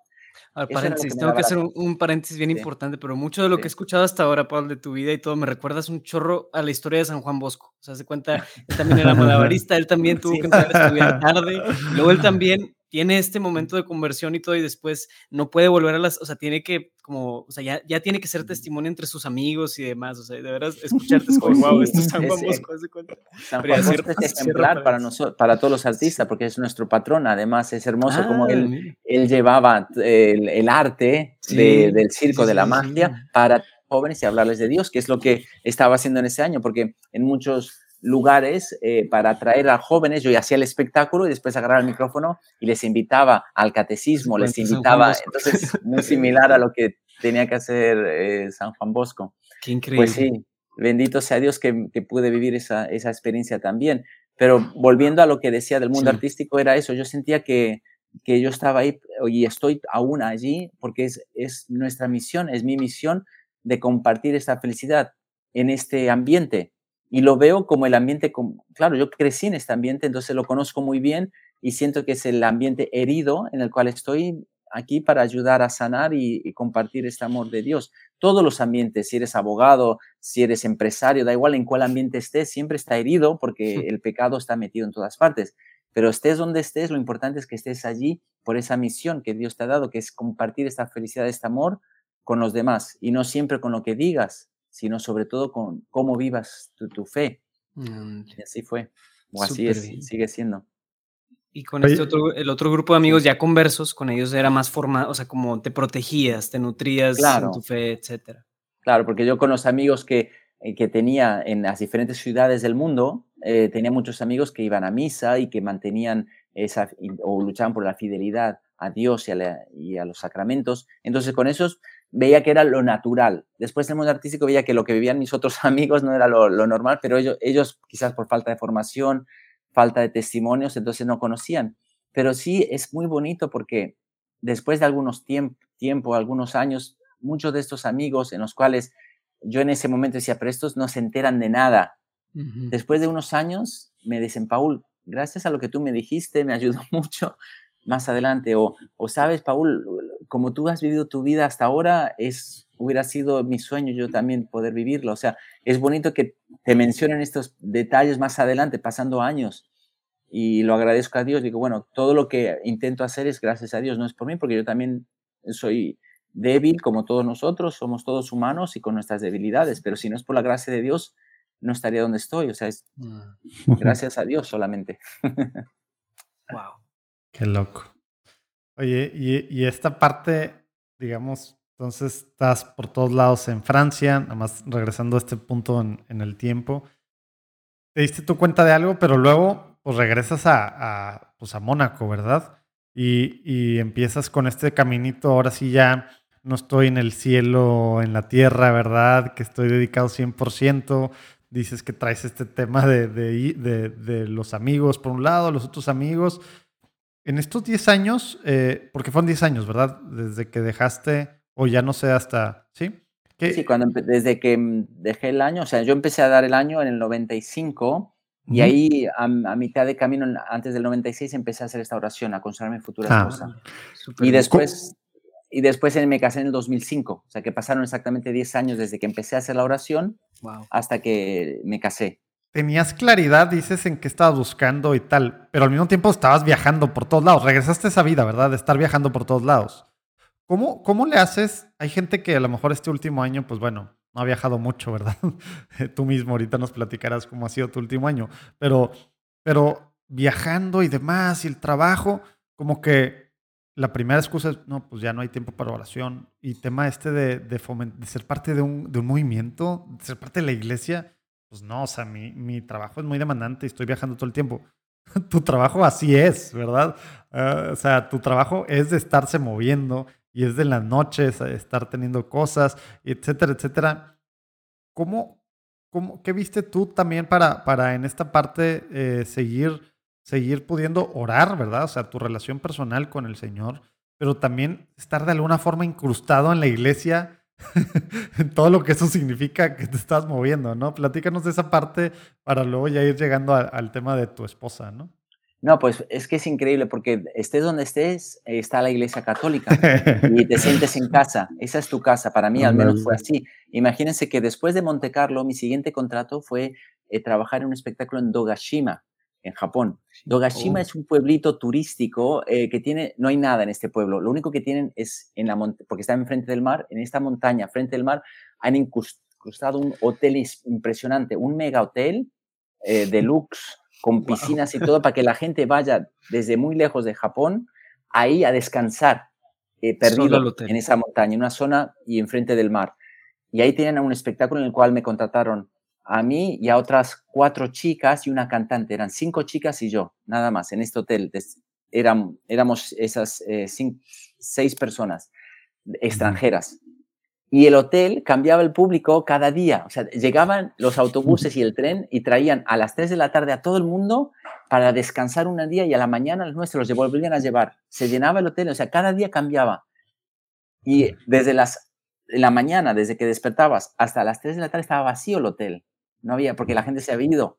Y a las 3 llegaban todo el mundo y, en la noche teníamos el espectáculo. Yo llegué allí y dije, bueno, ¿qué hago aquí yo? ¿Cuál es la iglesia más cercana? La iglesia más cercana a una hora en bus estaba eh, Shimoda y en Shimoda había una congregación de tres monjitas ursulinas viejitas que tenían el Santísimo y que recibían un sacerdote de Ito, un, misionero francés viejito, que venía a darles misa los jueves. Y ellas subían dos horas en tren a Ito para la misa del domingo. O sea que eso implicaba que yo solamente podía ir, la misa del jueves no podía porque la misa del jueves era en la tarde y tenía el espectáculo, pero podía ir en la mañana a hacer una visita y volver al, y estar con la Eucaristía.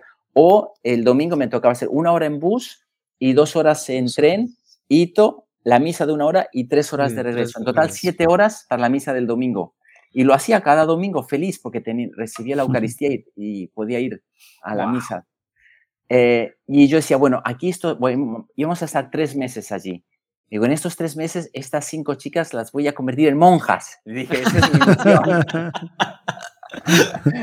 Pero no es claro que no es así. Recuerdo que, claro, yo, yo, yo, era muy iluso porque yo acababa de llegar de dar el año de misionero, acababa de llegar de Monte Carlo, aunque tenía mucho contacto con, con gente de la iglesia y muy bonito de Monte Carlo, y llegar aquí con, eh, eran cinco chicas de Australia que no tenían formación, nada, de ningún tipo, eh, y entonces yo desde la primera semana les dije, bueno, ¿por qué no hacemos una lectura de la Biblia todos los días? Vale, eso duró poco, duró dos, tres semanas, pues ya nadie.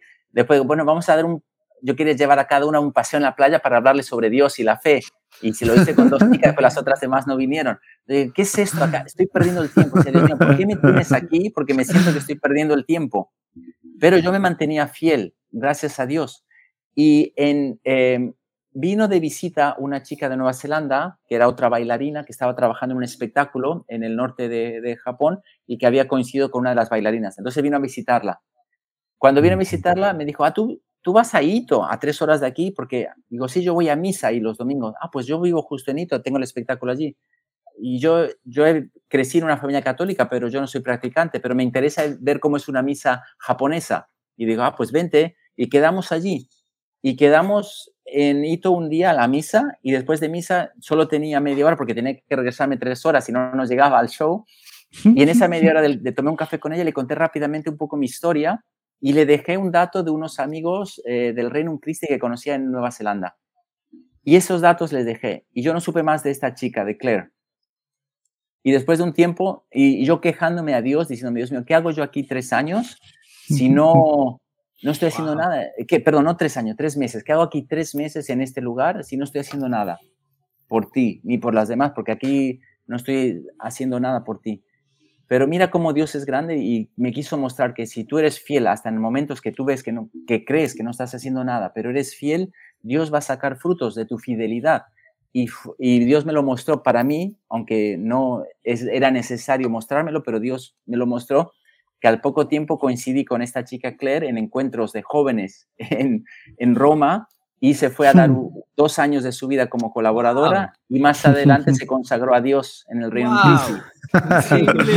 Mira, todo por una misa. Por una misa y un café. O sea, cómo Dios es tan grande. Dice, tú ocúpate de mis cosas y yo, si tú eres fiel, verás que va a haber muchas cosas buenas, pero no busques ver el fruto, no te quejes de dónde estás. Lo importante es que seas fiel donde estés. wow. Pues así fue. Entonces, eh, después ya agradecí a Dios y, y, eso fue al principio, eso fue en el primer o segundo año. Y así fue como después más adelante conocí a, a, a, Lía, a, a, mi esposa, la conocí en un congreso católico en Guadalajara. Ella venía, ella es de Brasil y venía a Guadalajara a dar un año de colaboradora porque estuvo dos años discerniendo su vocación en Brasil. Pensaba que Dios la llamaba a consagrar su vida a Dios y estuvo dos años de discernimiento vocacional y después vio que no era su camino, pero quiso dar un año de misionera laica, de colaboradora y fue a, a Guadalajara y allí fue donde la conocí. ¿Y qué hacías tú ahí en Guadalajara? me invitaron a un congreso católico para dar el, espectáculo y dar mi testimonio. Y me invitan a muchos, pero no, por culpa de los contratos no puedo ir a todos. Y este pude ir, o sea, providencia de Dios, que tuve ese, esa semana o dos semanas libres en marzo del 2001 y pude viajar a, allí, a Guadalajara.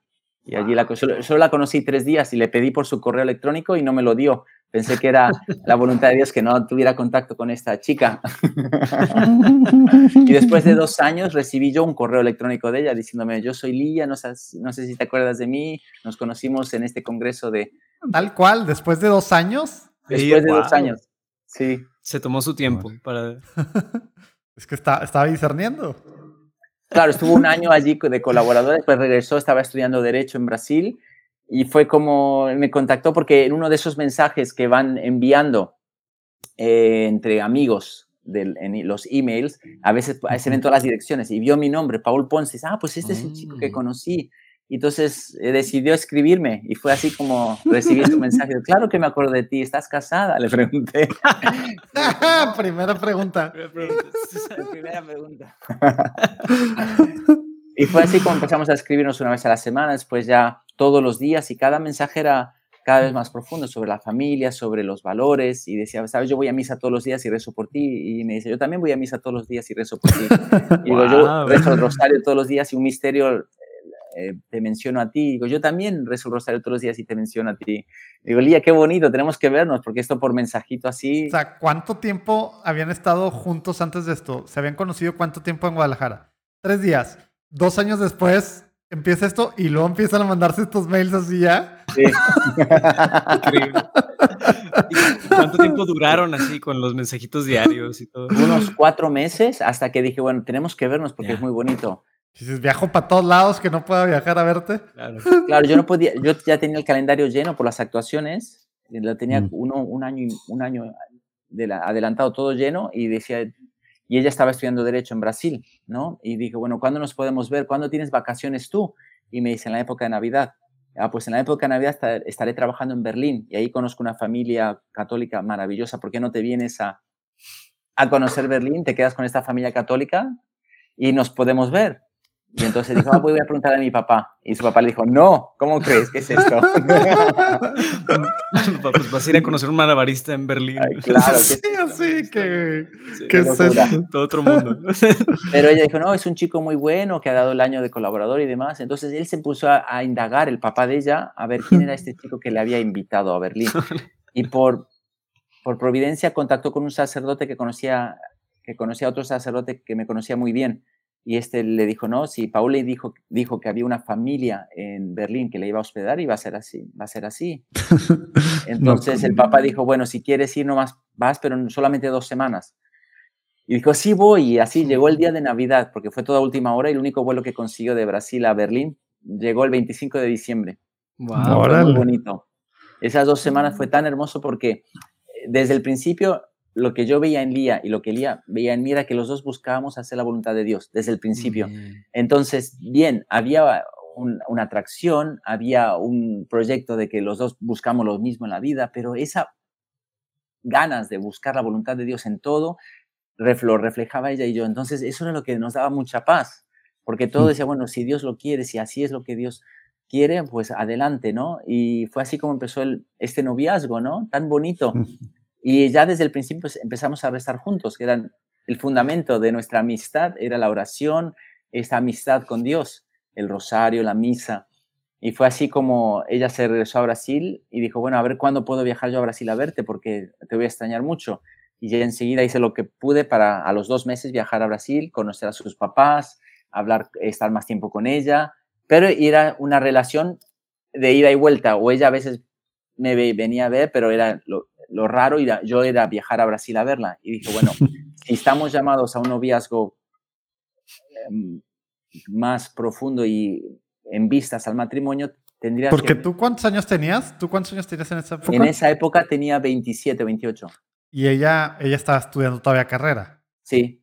Ah, tenía 21, 22. Sí, sí. Y luego con esta decisión de que pues queremos más en forma tomarnos tomarnos esta etapa, esta parte de, pues bueno, de la vida, ¿qué, qué, qué decisión tomaron? Pues decidimos que como iba todo tan bien, eh, dijimos, bueno, vente un tiempo al mundo artístico, así ves lo que es, porque si nos casamos, pues te quedas. sí, ¿verdad? o sea, no voy a cambiar de repente de profesión. ¿verdad? Oye, última interrupción mía. Y bueno, pues ya la vez pasada, el episodio de la semana pasada, te platicaba de Amenap Pronto vamos a tener a Ciro Duarte, el fundador colombiano que está en Portugal, para que nos platique su vida. Y, bueno, se pone padrísima esa platicada, pero bueno, pronto.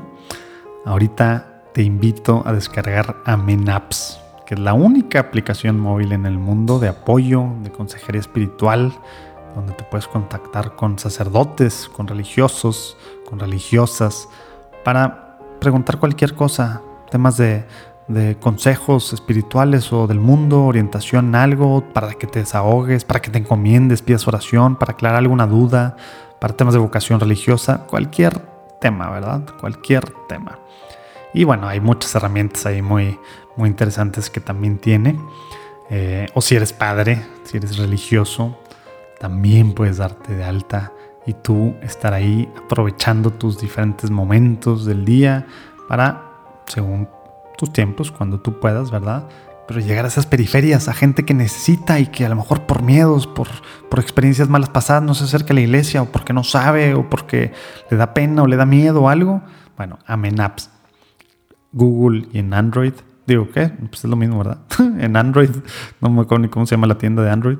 Y en, y en iOS, o sea, Apple en el App Store. Ahí pueden bajarlo y abajo viene el link. Amen Apps para que la tengas. y también puedes buscar temas de misas, temas de meditaciones, reflexiones, otro tipo de ayuda. Pero es algo, pues, para ti que te estás acercando a la iglesia o que quieres tener a alguien, a un sacerdote para preguntarle cualquier cosa.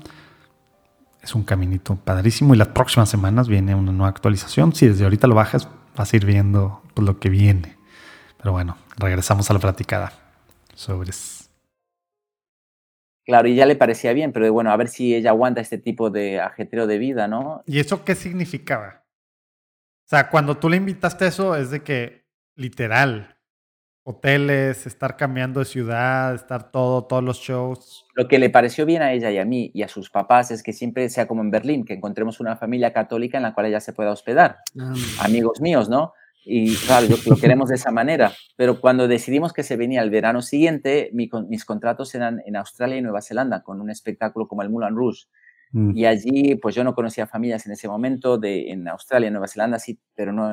Y entonces, nada, eh, le dije al productor, en esta gira que estamos de gira, necesito dos habitaciones. Y el productor me dijo, bueno, ¿quién viene contigo? ¿Por qué necesita dos habitaciones? Y le dije, viene mi novia. Entonces se ríe y dice, bueno, ¿para qué quieres dos habitaciones sí, entonces? en- sí, en su mente sería como, nomás necesitas una. sí. pues, no. Y porque no estamos casados, le contesté. Entonces se reía. ¿De verdad me estás diciendo Oye, esto? ¿qué le dijiste? Y por favor en diferente piso, ¿eh? No quiero tentación, no nos pongas al lado, ¿eh? No quiero tentaciones. Más lejano, el productor se reía, se reía. Entonces, pero como veía que le estaba hablando en serio, dije, bueno, di- nos dio una mejor solución providencial. Dijo, mira, en este contrato viene la coreógrafa Katie y ella seguramente no le molestará compartir habitación con tu novia. ¿Qué te parece? Le digo, ah, pues fenomenal. Digo, "Muy- una buena solución. Y así llegamos a Australia y Nueva Zelanda. Y recuerdo que a las pocas semanas el productor se nos acerca a Lía y a mí y nos dice, Lía, Paul, les veo todos los días juntos, de la mano, aquí en el teatro, en la calle, siempre felices. Pero me consta que Katie me dice que cada noche Lía está para dormir. No sabía que los noviazgos se vivían de esa manera. Y le dije, pues no Wow. estamos solos. Hay muchos jóvenes que se toman en serio el noviazgo y que quieren mejor discernir si están llamados o no a casarse haciendo como Dios les pide. Y le dije, no crea que, que es fácil para nosotros, somos de carne y hueso, tenemos nuestras tentaciones, pero con la ayuda de Dios es posible y vivimos más en paz y feliz para saber discernir si Dios nos llama al matrimonio o no. Se quedó sorprendido el productor, pero nos veía tan felices que dije, bueno, esto debe tener algún, debe funcionar, cierto, porque debe les veo tan felices y siempre abrazados, contentos. Y así fue, ¿sabe? De- de- desde el principio Dios nos ha cuidado del noviazgo porque nos- nuestro, nuestro deseo era hacer siempre la voluntad de Dios. Nuestro deseo era vivamos el noviazgo en la castidad porque Dios lo quiere así, porque nos va, es, es para nuestro propio bien. Eh, y así fue, o sea, Dios nos iba poniendo como era nuestro querer, eh, era nuestra oración porque rezábamos todos los días juntos y consagrábamos nuestro noviazgo juntos y queríamos hacer la voluntad de Dios. Dice, bueno, sea- seamos fieles hoy. Hoy es nuestro único día que hay que ser fiel. Hoy. Y cada día era ese hoy. Y cada día en ese hoy llegamos al 13 de mayo del 2005 en la castidad que habíamos soñado. Llegamos castos al matrimonio. A pesar de que yo no había vivido casto mi vida anterior, pero sí había tenido ese proceso de, de purificación que me ayudó muchísimo Ah, bueno. y Lía también, o sea que fue muy hermoso que pudimos llegar al 13 de mayo del matrimonio agradecidos a Dios de haber vivido ese noviazgo en la castidad y, de- y sabiendo que vale la pena, o sea que sí tiene sus frutos, que sí Dios nos, lo, nos propone este camino por nuestro propio bien, porque Wow. a Dios no le cambia nada que seamos castos o fieles, pero a nosotros sí, sí, nos cambia todo, todo Sí, nuestro sí, sí. proyecto de vida. Y entonces eh, nos, encantó que pudimos vivir de esa manera y, y ahora nos invitan a, a eventos para hablar sobre la castidad y la importancia de la castidad del noviazgo y nunca hubiéramos pensado que viviéndola algún día le iba a servir a otras personas eh, comentando cómo lo vivimos y, y qué hermoso que fue vivirlo de esa manera y después los frutos de nuestra familia ahora con cinco hijos y, Wow. y- y lo felices que somos, ya llevamos 16 años casados. Recién cumplidos, ¿verdad? Sí, en mayo. Sí, sí. Oye, Oye. ¿tus hijos también malabarean un poco o no? Sí, Como tú a los cinco años mayores, están. Claro, ¿no? Lo, empezaron desde muy pequeñitos y ya desde pequeños se empezaron a salir a escena, como lo hice yo con mis Guau. papás. Y los de ellos sí salen en, en Instagram Reels, ¿verdad? No en los Reels de antes. Exacto, correcto. Ellos- en TikTok y en todo. muy bien. Ellos es- son fenomenales. eh, entrenan duro y hacen una actuación entre hermanos, los tres mayores, Pablo, José y Lili. Lo hacen súper bien. Son, lo, son las estrellas del espectáculo que presentamos ahora. Ellos son las, el- las estrellas finales porque lo hacen súper bien. Ahora, quiere decir, en este momento, en, en, en Riviera Maya, en donde estás ahorita, que, que son, dijiste, dos meses, ¿verdad? Que, que ya se están por terminar tus dos meses, ¿verdad? Nos quedan dos semanas y media. Wow. Ok. Ya o nos sea- vamos para Las Vegas. Nuestro siguiente contrato es en Las Vegas. Toda la familia ahorita está en Cancún estos últimos dos meses. Todos, bueno, me imagino que a lo mejor los dos más chicos no, pero todos están, los que pueden hacer algo, son parte de un mismo show entonces. Sí, correcto. Salimos todos en escenario, en escena. Oye, ¿y, qué pasa? O sea, nos platicas ahorita de que, de que tu novia, ahora esposa, estuvo acompañándolos y demás para ver, pero entonces no solo es de que, bueno, sí puedo con la vida, sino ahora ella también es parte de los, de los shows. ¿Cómo, funcionó eso? ¿Cómo fue esa, esa decisión? Porque, porque es como casarte con un doctor, ¿verdad? O casarte con, con un, o sea, pues no sé, no se me ocurre otra profesión, con un militar a lo mejor, ¿verdad?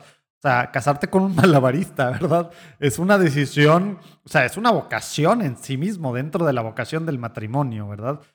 E, ese, esa parte, antes de que ya nos platiques un poquito así, sí, me, sí quiero, eh, como, como casarte con un evangelizador, que acá, pues bueno, eres ambas, ¿no? Pero, pero es de que, bueno, va a ser una vida no convencional, de muchas cosas, que, que bueno que la pudo vivir de, de cierta forma, pues tu esposa, ¿verdad? Lía, ¿verdad?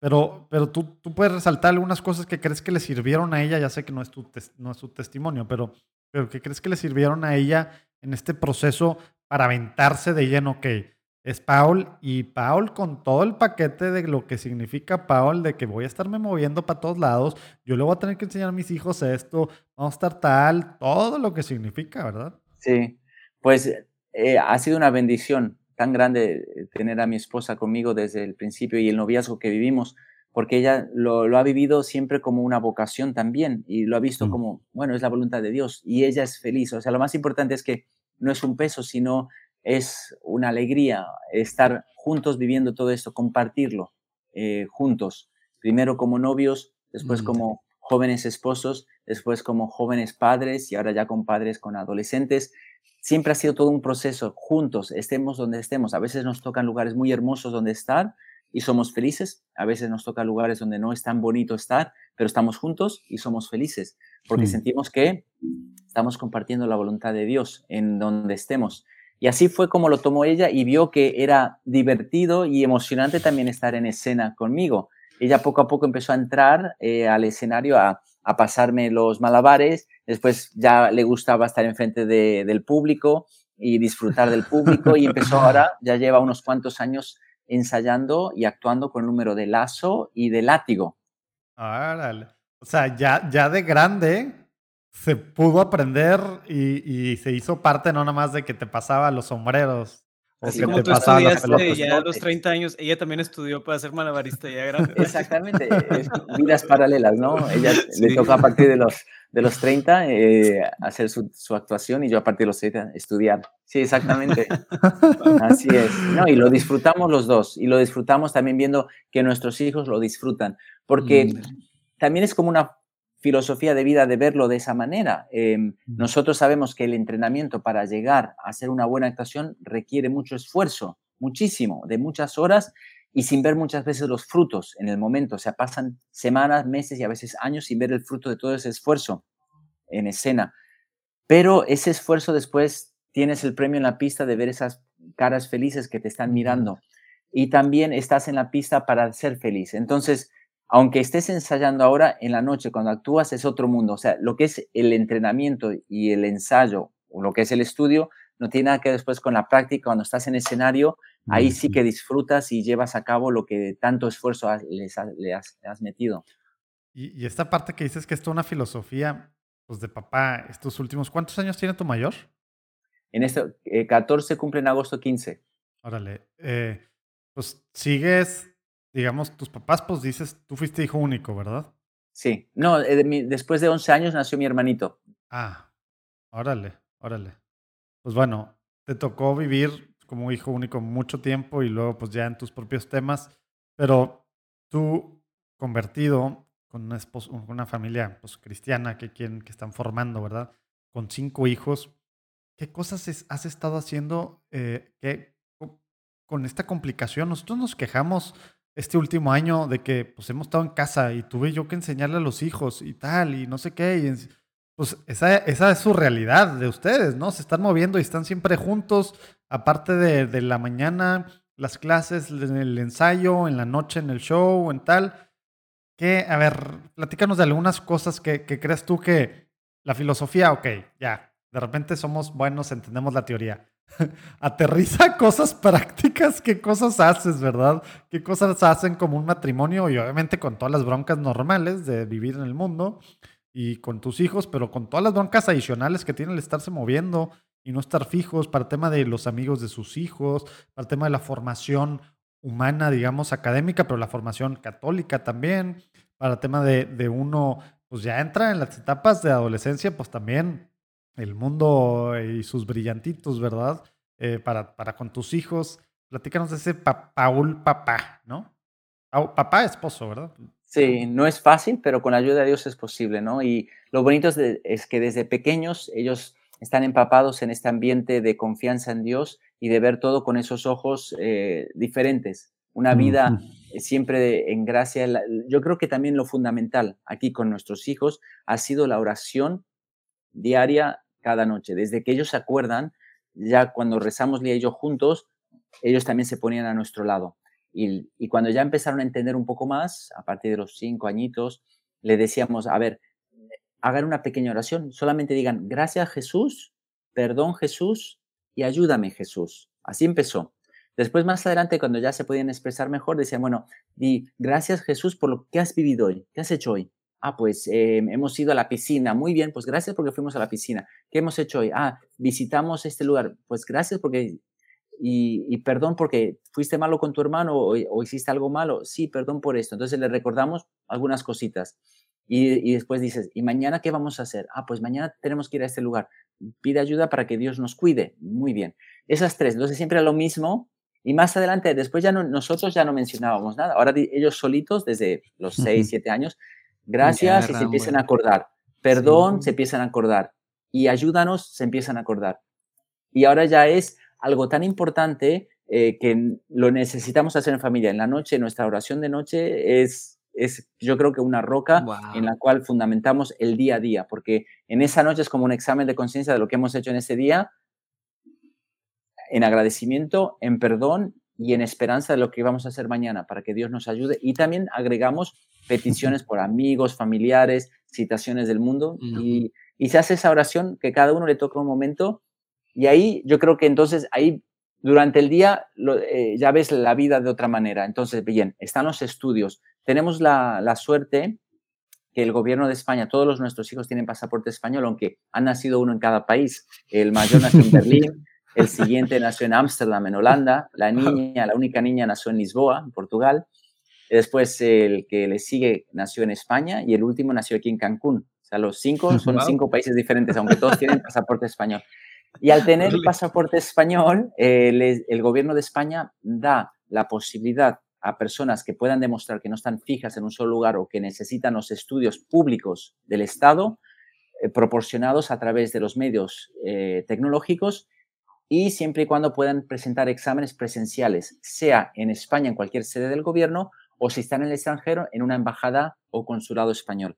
Entonces son, el, son los estudios oficiales, ya con su diploma y todo oficial, entonces eso ya es diferente de lo que yo pude vivir. Y, por ejemplo, Pablo el mayor y José, el que le sigue, ya ha hecho toda primaria, la han acabado de esa manera y ahora están en secundaria. Y Lili acabó este, estas, hace dos semanas, acabó primaria y ya empezar el próximo curso en secundaria. Y hasta ahora lo han hecho, no es fácil porque tienen que estudiar solo, se tienen que estudiar todo solo, tienen todo el apoyo eh, tecnológico, pero se lo tienen que aprender solo y presentar exámenes presenciales.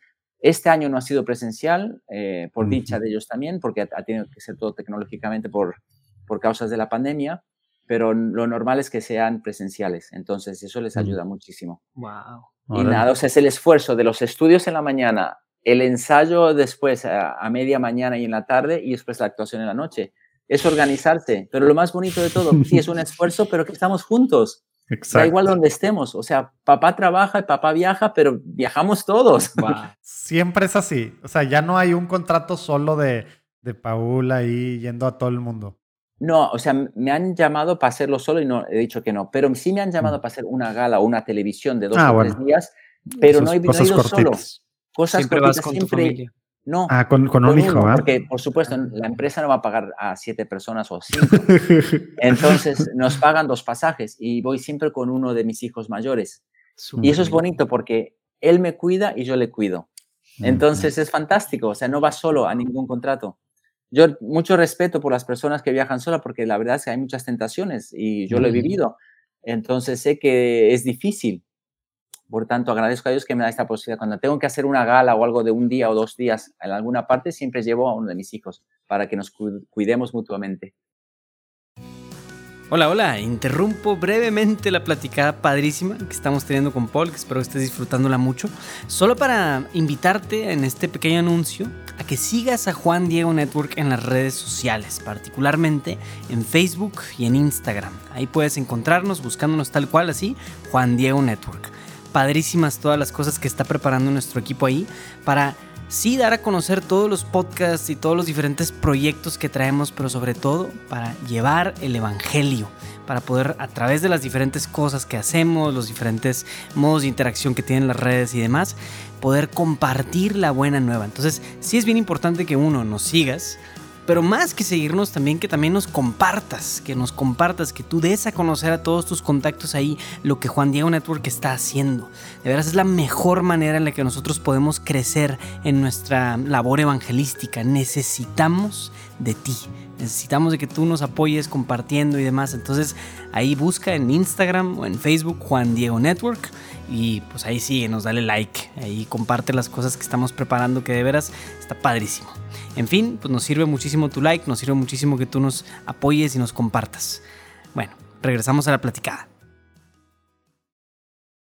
Wow, yo me debo de, despedir, pero ustedes síganle aquí con la platicada, pero me voy de aquí impactado, agradecido, inspirado. O sea, de veras, muchas gracias por compartirnos su testimonio y pues ha sido un gustazo. Muchas gracias. Gracias, Luis Diego, y muchas felicidades por todo el bien que estás haciendo. Nos ayudas a muchos. Muchísimas gracias. Pide por mí, pero muchas gracias. ustedes síganle. Nos vemos. Sí, escucharé, el resto de la platicada cuando salga. Oye, y sobre, esta, sobre esta parte ya dijiste la parte de educación. Ahora, la, la parte, ¿cómo le hacen con la formación católica? O sea, no nada más sacramentos, pero en sí formación católica. Lo importante de la formación católica, sí, son los libros de texto de, de, religión católica y demás, pero lo más, más importante de todo es el testimonio que das como papá y mamá. Entonces, si papá y mamá viven la fe en todos los detalles, si están rezando antes de comer, si los comentarios que hacen siempre son de caridad, si no hablan mal de las otras personas, si hablan bien, si ven todo con ojos de, fe, entonces esa es la mejor enseñanza, el mejor catecismo que le puedes dar a tus hijos, es cómo estás viviendo tu fe. Si no te enfadas fácilmente por cualquier cosa, que no es fácil, somos todos humanos y, tenemos nuestras debilidades, pero si te enfadas o te pasa algo malo, eh, pides perdón. Y ahí aprenden el valor del perdón, el valor de hablar bien, el valor de todos los valores que nos enseña nuestra fe. Y por supuesto, Después tiene las partes de las enseñanzas de la, de, la, Biblia, las enseñanzas del catecismo, que le damos, Lía y yo, le damos a través de, también de los cursos que hay online que podemos conseguir para que ellos se vayan formando, eh, a través de muy, buenos videos sobre formación y ellos han hecho de esa manera la primera comunión, los tres mayores ya han hecho la primera comunión. Ahora eh, que, lleguemos a un lugar más estable, más estable, quiero decir, con más tiempo, eh, que estaremos en Las Vegas, ya Pablo se empezará a formar para la confirmación, seguramente en la parroquia a la cual asistiremos asiduamente a misa y a los sacramentos. Entonces, así, así vamos. Eh, lo importante es que ellos también sepan discernir, que sepan entender bien los conceptos de nuestra fe. Y lo están haciendo así, nuestra oración, el rosario en familia, eh, la misa, la confesión. A, a Pablo, por ejemplo, José y a Lili, los tres mayores, eh, les encanta ir por su propia voluntad a confesarse seguidamente y simplemente porque saben que nosotros lo hacemos también los papás y no por los pecados grandes que podamos tener, sino porque nos gusta mantenernos eh, en presencia de Dios con una conciencia más limpia, eh, conocernos a nosotros de mejor manera y, la confesión es una manera buena de poder limpiar la casa. Cuanto más la limpias, se mantiene más limpia, ¿no?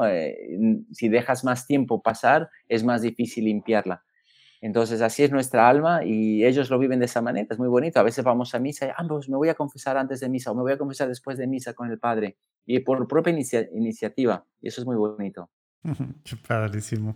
Y qué ejemplo para tantos que, que ahora en estos tiempos online batallamos, pero al revés, para ustedes fue una tremenda bendición y ha sido una tremenda bendición. Pues nada más la diferencia de lo que tú viviste de niños, que decíamos, pues no había internet así al alcance, ¿verdad? Y ahora la educación, la, la formación, pues todo ya es, es una cosa que les ayuda demasiado en esa parte de familia, de formación, que pues también es importante, ¿no? Oye, Paul, también. solamente quería recalcar ¿no? que hay que cuidar mucho porque es una e, es una jungla, ¿no? El, el, Internet. Entonces es muy importante saber no decirle vean o no vean esto, sino que ellos, formarles a ellos, saber que tengan discernimiento, decir, mira, tú sabes que hay cosas malas en Internet, mm, tengan mucho cuidado, no, no se vayan a manchar sus almas, que no vale la pena. Entonces es importante esa formación, ¿no? Y, y, y, yo creo que es fundamental en esta época que es tan difícil. Sí, no manches, si eso podríamos hablar un buen. Oye, quisiera que nos platiques tantito porque has actuado con Lía frente a... ¿Son los últimos tres papas o son o es desde Benedicto y, Francisco? Benedicto y Francisco, ¿verdad? Platícanos, platícanos cómo, o sea, ya nos dijiste y ojalá que quienes estén escuchando y algo puedan contratar a, invitar a Paul y a, y Lía a platicar de temas de castidad, que testimonio y puede entrar mucho detalle en estas partes, ¿verdad? Y, y esto, pues bueno, una cosa que hace mucha falta para los jóvenes de hoy para, no nada más para los jóvenes, para todos necesitamos el tema de castidad y estos ejemplos de cómo viajas con tu hijo y se cuidan, etcétera, etcétera. Pero también tienes esta, esta otra parte que pues, se ha relacionado también en temas con la fe, que sí estás haciendo el tema de lo que haces profesionalmente. ¿Cómo fue? ¿Cómo ha sido? Pues empezando con Benedicto, ¿cómo fue esta parte? Platícanos un poquito. Con Benedicto fue dos veces, ¿verdad? Fue bueno, una vez con el presente y la otra vez en el Vaticano, pero no estaba el presente. ah, a ver, Bueno, la primera vez fue muy hermoso porque fue recién cuando llevamos solo tres meses de casado. Nos casamos en mayo y después de, pocos meses, en agosto, fue la Jornada Mundial de la Juventud en Colonia. Nos invitaron para hacer la actuación allí para, para el Papa Benedicto XVI. Entonces, llevamos pocos meses casados y lo primero que hicimos después de la actuación es arrodillarnos delante del Santo, Padre, queremos la bendición que acabamos de casarnos. Y el Papa nos dio la bendición. O sea, fue también un pequeño milagro Primeramente porque pudimos actuar al aire libre, los sombreros, que son muy livianos, y no hubo viento en ese momento porque le pedía a San Juan Pablo II que haga el milagro de que pare el viento, porque llevamos tres días de ensayos en Marienfeld, donde se hizo el, el, evento, y nunca pude tirar un solo sombrero por el viento que había. Tiraba el sombrero y se iba volando, como en, el desierto de Arizona, así, volaba en el suelo. ¿Cómo voy a hacer malabares para el Papa aquí si el viento nunca para aquí? Y dije, bueno, San Juan Pablo II, por favor, si hay un milagro que te podría pedir, por favor, tú que instauraste estas jornadas mundiales de la juventud, ayúdanos a que pare el viento. Y fue así. ¿Y tenías un plan, tenías un plan B o no? La verdad que no. Neta, o sea, jalaba o jalaba, no había show, sino. eso, eso es fe, eso es tener fe. Pararon las, las, banderas pararon de moverse. En ese momento no hubo ni una gota de viento como nunca había pasado en esa zona, que es una esplanada inmensa donde tenían que entrar un millón de personas, pues era una esplanada inmensa donde arrancaba el viento fuertísimo y ahí se paró todo. Pude hacer los sombreros sin problema y también nos habían dicho que no nos podíamos acercar al Papa, que tenía que hacer la actuación a cuatro metros del Papa y después de la actuación irnos. Y digo, ah, pero yo quiero la bendición del Papa porque acabamos de casarnos. No, perdón, no se puede hacer. Pero... Por eso, por eso en el video se ve que corres. Estás corriendo para que no te estén agarrando, para que no te agarren. Exacto, porque no, bueno, es que me llama, me llama el Monseñor Marini, que estaba sentado al lado del Papa y me hace así. Y yo, ¡Oh! ¿cómo no voy a ir? Salgo corriendo. Y Lía también, que estaba del otro lado dejando las antorchas. ah, sí, sí, se ve que sale del otro lado. Sí. Lo vamos a poner, ese, ese acto lo vamos a poner ahí abajo también en los show notes para que lo puedan ver. ¿Te acuerdas? Te, dijo, por, qué te habló? ¿Por qué te habló eh, Marini? ¿Quería el Papa decirte algo? ¿Quería darte la bendición o por qué te habló? Pues sí, que venga, que me acerque. Entonces yo me acerqué y le digo, Santo Padre, rezamos por usted todos los días. Y le beso la mano. Digo, Santo Padre, acabamos de casar, no queremos la bendición. Entonces caemos de rodillas, nos da la bendición y nos toca así la mejilla a los dos. Entonces sí, fue muy bonito. Fue muy, muy bonito. La verdad que emocionante. Y después Ah, eso fue en 2005. En 2010 nos invitaron eh, para la jornada de los acólitos, de los monaguillos, oficial en el, en el, Vaticano. Y ahí había unas 35 mil jóvenes de todo el mundo. Que, en San Pedro. Sí, en San Pedro, en la Plaza San Pedro. Y ahí actuamos y ahí pudimos dar el testimonio, porque para el Papa no, no agarré el micrófono y di mi testimonio, pero ahí sí actuamos y agarré el micrófono y en tres idiomas cortitos di un pequeño testimonio sobre la importancia de la Eucaristía en mi vida, porque los acólitos están cerca de la Eucaristía. Entonces yo quería agradecerles a todos los que estaban presentes y por su cercanía a la Eucaristía, que para nosotros, para mi esposa y para mí es muy importante. Y era un pequeño testimonio en tres idiomas, eh, rapidito. y después, sí, y después tuvimos la, la bendición en principios del 2020 antes de que la pandemia comenzara fuerte, ¿no? Ya se escuchaba hablar que en China había comenzado, pero estábamos en Italia, en, el Vaticano, y pudimos actuar para Francisco, y ahí estábamos los siete, mi esposa, nuestros cinco hijos y yo. Y fue muy bonito porque... ¿Y, cómo, cómo se dio eso? O sea, ¿cómo apareces de repente? O sea, te invitaron, tú lo estabas buscando, era un evento. ¿Cómo se da eso? Bueno, también providencial, porque el año anterior, en el 2019, Em, a través de un monseñor y de un obispo nos habían invitado a hacer una de las audiencias con el Papa y que había la posibilidad que actuemos para el Papa Francisco. Mm. Y yo estaba feliz, emocionado y pusimos una fecha, pero desafortunadamente la fecha que había puesto entraba dentro de un contrato que tenía que no había visto una extensión. O sea, yo había visto que el contrato terminaba una mm. fecha y por eso dije, yo puedo ir a Roma, podemos ir a Roma. Pero en letra pequeña había una extensión de una fecha posterior de una semana solo y era, caía en esa semana. Entonces lo tuvimos, tuvimos que cancelar. Pero entonces así, fue como trabajando en Hamburgo y teníamos unas, un mes libre. Dije, bueno, ¿por qué no intentamos ir a Roma después en este mes libre? Y voy a contactar al monseñor y, y así fue como contactamos, pero el monseñor y el obispo nunca me contestaron, pero a través de otro sacerdote en Roma me contestó dije, ah, pues voy a preguntar. Y fue así como preguntó y, y llegó, o sea, no, no, supimos hasta el mismo momento que íbamos a actuar para el Papa, porque nos dijeron que teníamos entradas para estar cerca del Papa, que podíamos ir. Digo, ¿pero puedo hacer malabares? No sabemos, no sabemos. ¿Puedo, o sea, ¿Podemos saludar al Papa? No sabemos. Todo era no sabemos. Entonces era, era fe en confianza. Bueno, llevamos en la mochila los sombreros, por si podemos actuar. Y así fue. Va. El, en último momento, sí, se sientan delante, en primera fila, y vamos a, el Papa va a pasar a saludarles. Y acá cuando nos salude podemos actuar, no sabemos. Y ya cuando empezó a saludar el Papa dijo, no, vénganse aquí al centro y actúan para el Papa y para todos. O sea, vale, y ahí actuamos, pusimos los sombreros y para cuando el Papa se acercó, para toda la, aula Pablo VI, que estaban ahí, e hicimos todos los sombreros, toda la familia, agarramos los sombreros y fue bonito porque ahí vino el, el Papa y nos saludó y nos, porque se sorprendió de ver que Alexander andaba con un sombrero, el pequeño que tenía tres años en ese momento. Él también aventando, ¿no? Sí, pero como nunca lo había hecho, también fue por inspiración. Nos vio haciendo el sombrero, él también se acercó. Y, y, el Papa lo primero que nos dice, dice, pero empezás a, empiezan a muy joven. dice, sí. Y ahí empezamos a hablar y fue muy bonito, nos dio la bendición, nos arrodillamos todos para que nos diera la bendición el Papa y fue un momento muy especial. Y agradecemos mucho porque eso fue el 5 de febrero. Ah, tal cual antes, ¿eh? Una semana, dos semanas antes ya se cancelaron todos los eventos presenciales con el Papa. O sea que fue justo, justo antes. Pues con el Papa y con todo el mundo. Y, y esto, pues ya que estamos en esa, pues este último año y pues ya no sé, y tres, cuatro meses, pues ha estado cerrado casi todo el mundo. Tú vives de, lugares en los que pues, han estado cerrados, algunos ya están abiertos, por eso estás ahorita estos dos meses en Cancún y luego vas a Las Vegas. Pero ¿qué fue para, para, para ti, para Lía, para, los, para tus cinco hijos? ¿Cómo, cómo fue esta parte de, de vivir un año encerrados? Y no nada más en la parte económica, que me imagino que debe ser muy compleja, pero pues, pues encerrados sin, sin show, sin nada, ¿qué, ¿qué hacen? ¿Cómo hicieron ya estando en un solo lugar? Platícanos tantito de eso para ir cerrando, ¿no?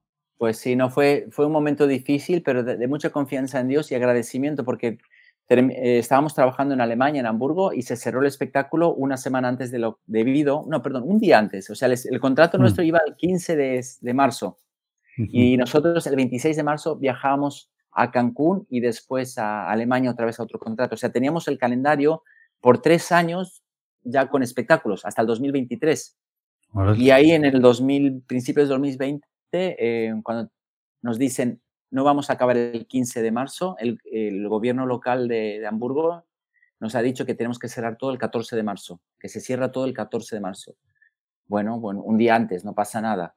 Cerran todo y nos regresamos a España. España está en estado de alarma y bueno, nos quedamos aquí. Veo que el 26 de marzo que teníamos el vuelo para, para aquí, para Cancún, se iba a cancelar, eh, se canceló. Nos queda, bueno, ¿cuánto tiempo tenemos que esperar a irnos? Pasaron las semanas, los meses y nos quedamos en casa viendo que la pandemia seguía difícil en todo el mundo y para nosotros también en casa. Y ahí nos quedamos, bueno, Dios mío, aprovechar el tiempo aquí en familia, estamos siempre juntos en todas partes del mundo, pero bueno, aquí es un momento especial y rezar por todas las personas que lo están pasando mal, eh, hacer diferentes eventos por Zoom, eventos eh, online de testimonio y demás, y teníamos que entrenar en casa porque no, en los primeros dos meses difíciles que no podíamos salir de casa, teníamos que entrenar en nuestro salón de la casa. Teníamos que entrenar malabares, pero no había lugar, era dos metros de altura, era muy poquito, pero ahí entrenábamos los, los cinco. Y ahí sí pasamos los primeros dos meses, que fueron los dos meses más difíciles. Después ya empezaron a abrir un poco, podíamos salir fuera, podíamos entrenar en el pabellón con distancias y demás, pero no teníamos trabajo y pasaron los meses y no teníamos trabajo. Todos los contratos se aplazaron o se cancelaron y ya todo ese calendario lleno hasta el 2023 quedó en el aire, o sea, como se esfumó porque no se sabe. Acá no se sabe, entonces nada es seguro.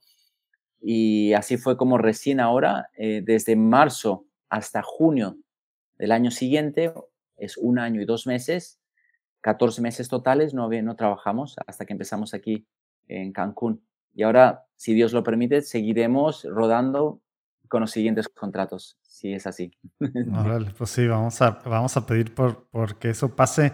Y la idea es, o sea, yo no, digo, yo y creo que muchos de los que están viendo, escuchando, pues no sabemos cómo funciona esto. Sabemos que, que bueno, deportistas es hasta cierta edad. Temas de cine, pues bueno, se puede ir cambiando, tal. ¿Cómo es el mundo de, malabarismo, de lo que tú haces? ¿Tú piensas hacer, dedicarte a esto literal hasta que te mueras? ¿Cómo funciona esto?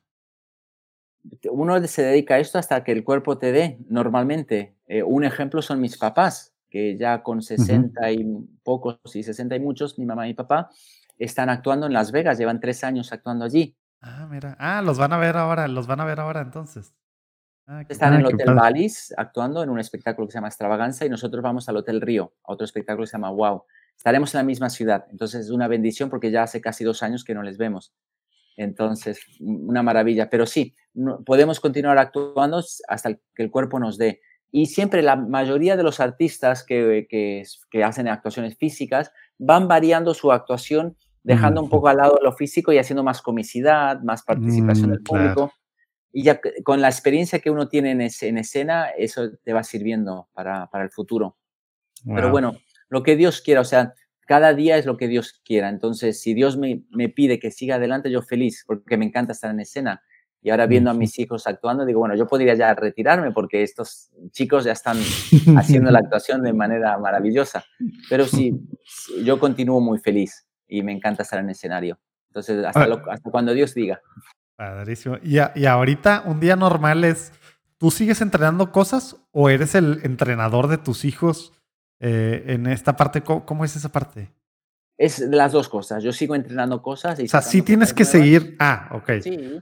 Eh, para mantener lo que uno hace ahora y mantenerlo bien, hay que siempre hacer un poco más. O sea, en, el, mm. en los ensayos haces más de lo que tú te exiges en el escenario. En el escenario ya mm. haces cosas bastante difíciles o hacemos, pero en el ensayo hay que hacer más, porque así te sientes cómodo con lo que ya estás haciendo. Y a veces las cosas que vas avanzando o mejorando en el ensayo, poco a poco las puedes ir metiendo en, el, en la actuación. Y así es como funciona.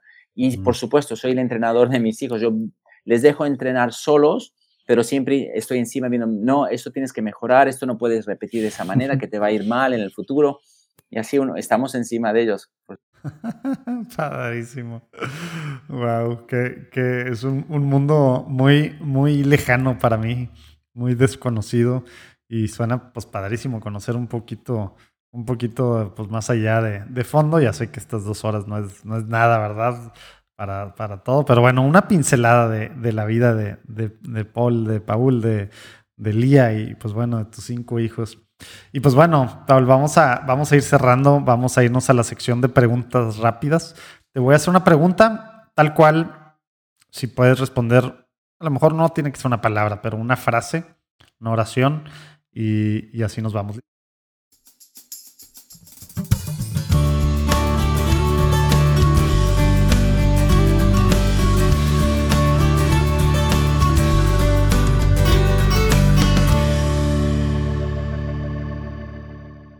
¿Listo? Muy bien. ¿Te acuerdas la primera vez que tuviste una experiencia espiritual? ¿Cuántos años tenías más o menos? Y concretamente, ¿qué fue? Eh, ver a mi mamá rezar de rodillas. Para mí ha Mm. sido uno de los que más me impactó. Órale, de chiquito. Sí, de pequeñito, cuando tendría yo cinco añitos y Mm. ver que mi madre estaba arrodillada rezando en, en un pequeño altar que teníamos en la, en la caravana, en el trailer de- del circo donde vivíamos. Ella siempre ponía los santitos, ¿no? En una esquinita del, del cuarto y le daba besitos, pero verla arrodillada, yo creo que eso fue el momento espiritual que más me sorprendió, ¿no? Que más me llegó. Órale. Oye, ¿tienes un, un santo patrono, un santo favorito? Sí, la verdad que sí. Eh, yo siempre rezo a Santa María Goretti. Ah, mira. Santa María Goretti ha sido muy importante para mí desde que estuve en la casa donde fue asesinada, también la casa donde ella vivió, Mm. eh, ahí en cerca de Roma, en el 95. Eh, siempre le pido para que me ayude en el tema de la castidad y ha sido una maravilla porque desde, desde entonces siempre ha estado a mi lado y siempre me ha protegido de situaciones difíciles, de tentaciones difíciles y es mi santa patrona. Wow, órale. Oye, Paul, ¿qué significa ser católico hoy en día para ti? ser feliz. Para mí ser católico es ser feliz porque eh, ser católico es buscar la voluntad de Dios eh, y seguir adelante haciendo lo que Dios te pide dentro de la iglesia que instituyó Jesús a través de San Pedro eh, y, y, que podamos nosotros vivir los sacramentos y vivir la, la fe de la mejor manera posible. Padrísimo. Nos ha estado recordando mucho los últimos ocho años el Papa sobre esto, ¿no? Oye, ¿tienes alguna oración que te guste orar, rezar seguido, que nos puedas compartir? Cortita, larga, ejaculatoria, gigante, no importa. Pues yo paso el día, eh, siempre, todo el día, sobre todo, diciendo algo, es tan simple, pero yo cuando voy caminando, cuando llego por allí, voy, siempre lo que, donde esté digo, Jesús, te quiero mucho. Padrísimo. O sea, es, es, una ejaculatoria Paul style. Jesús, te quiero mucho. Y vaya por donde vaya, vaya, haga lo que haga, abra la puerta donde abra. Si es lo, lo, que siempre mi corazón, por naturaleza, me hace decir. Me hace decir. es lo que le dices tú a tu esposa o lo que le dices a tu papá o mamá, ¿no? Es algo tan natural que le dices que a veces ni te das cuenta cuando se lo dices a tus papás o a tu mamá, a tu esposa. Y yo tampoco ni me doy cuenta, pero siempre se lo estoy diciendo a Dios. Jesús, te quiero mucho. wow, padrísimo. Pues aprovechando el día y de esta forma, pues sí, teniéndolo muy presente. Wow. Oye, un tip práctico que nos puedas dar a los que estamos escuchando, viendo, que pues queremos ser santos y bueno, pues la tenemos complicada y a lo mejor estamos en diferentes momentos de vida, lo que sea, pero ¿qué cosa crees tú que debemos de empezar a hacer, si es que no la hacemos ya, hoy o bueno, para los que estén viendo, escuchando ya muy noche, mañana, ¿verdad? Una cosa así práctica. Si no haces esto, empieza haciendo esto para ir camino, camino a la santidad. ¿Qué nos recomiendas, Pablo? Sí, lo que a mí me ayuda muchísimo es, eh, nosotros durante el día vemos a muchas personas constantemente uh -huh. y, y, también en la televisión, cuando ves las noticias o cualquier programa, cada persona que tú ves, ámala, intenta amarla, pero de verdad de corazón. O sea, yo cuando voy por la calle miro, pasan dos personas o un niño o un señor mayor y, y la mira así de reojo, o sea, a veces ni tiene, te da tiempo de, de sonreír, solo mirarla, ámala ámala, pero con ese corazón lleno de paz y amor, ámala. Y cuando ves a personas en la televisión, amas, amasle. Eh, y a, a, a, donde estés, a veces ves muchas personas, igual, ¿cuántas personas? Amasla, ames, les, les tienes que amar. Eh, para mí es lo que más me sirve, porque cuando hago de eso, eso, siento que in, intento hacer el bien.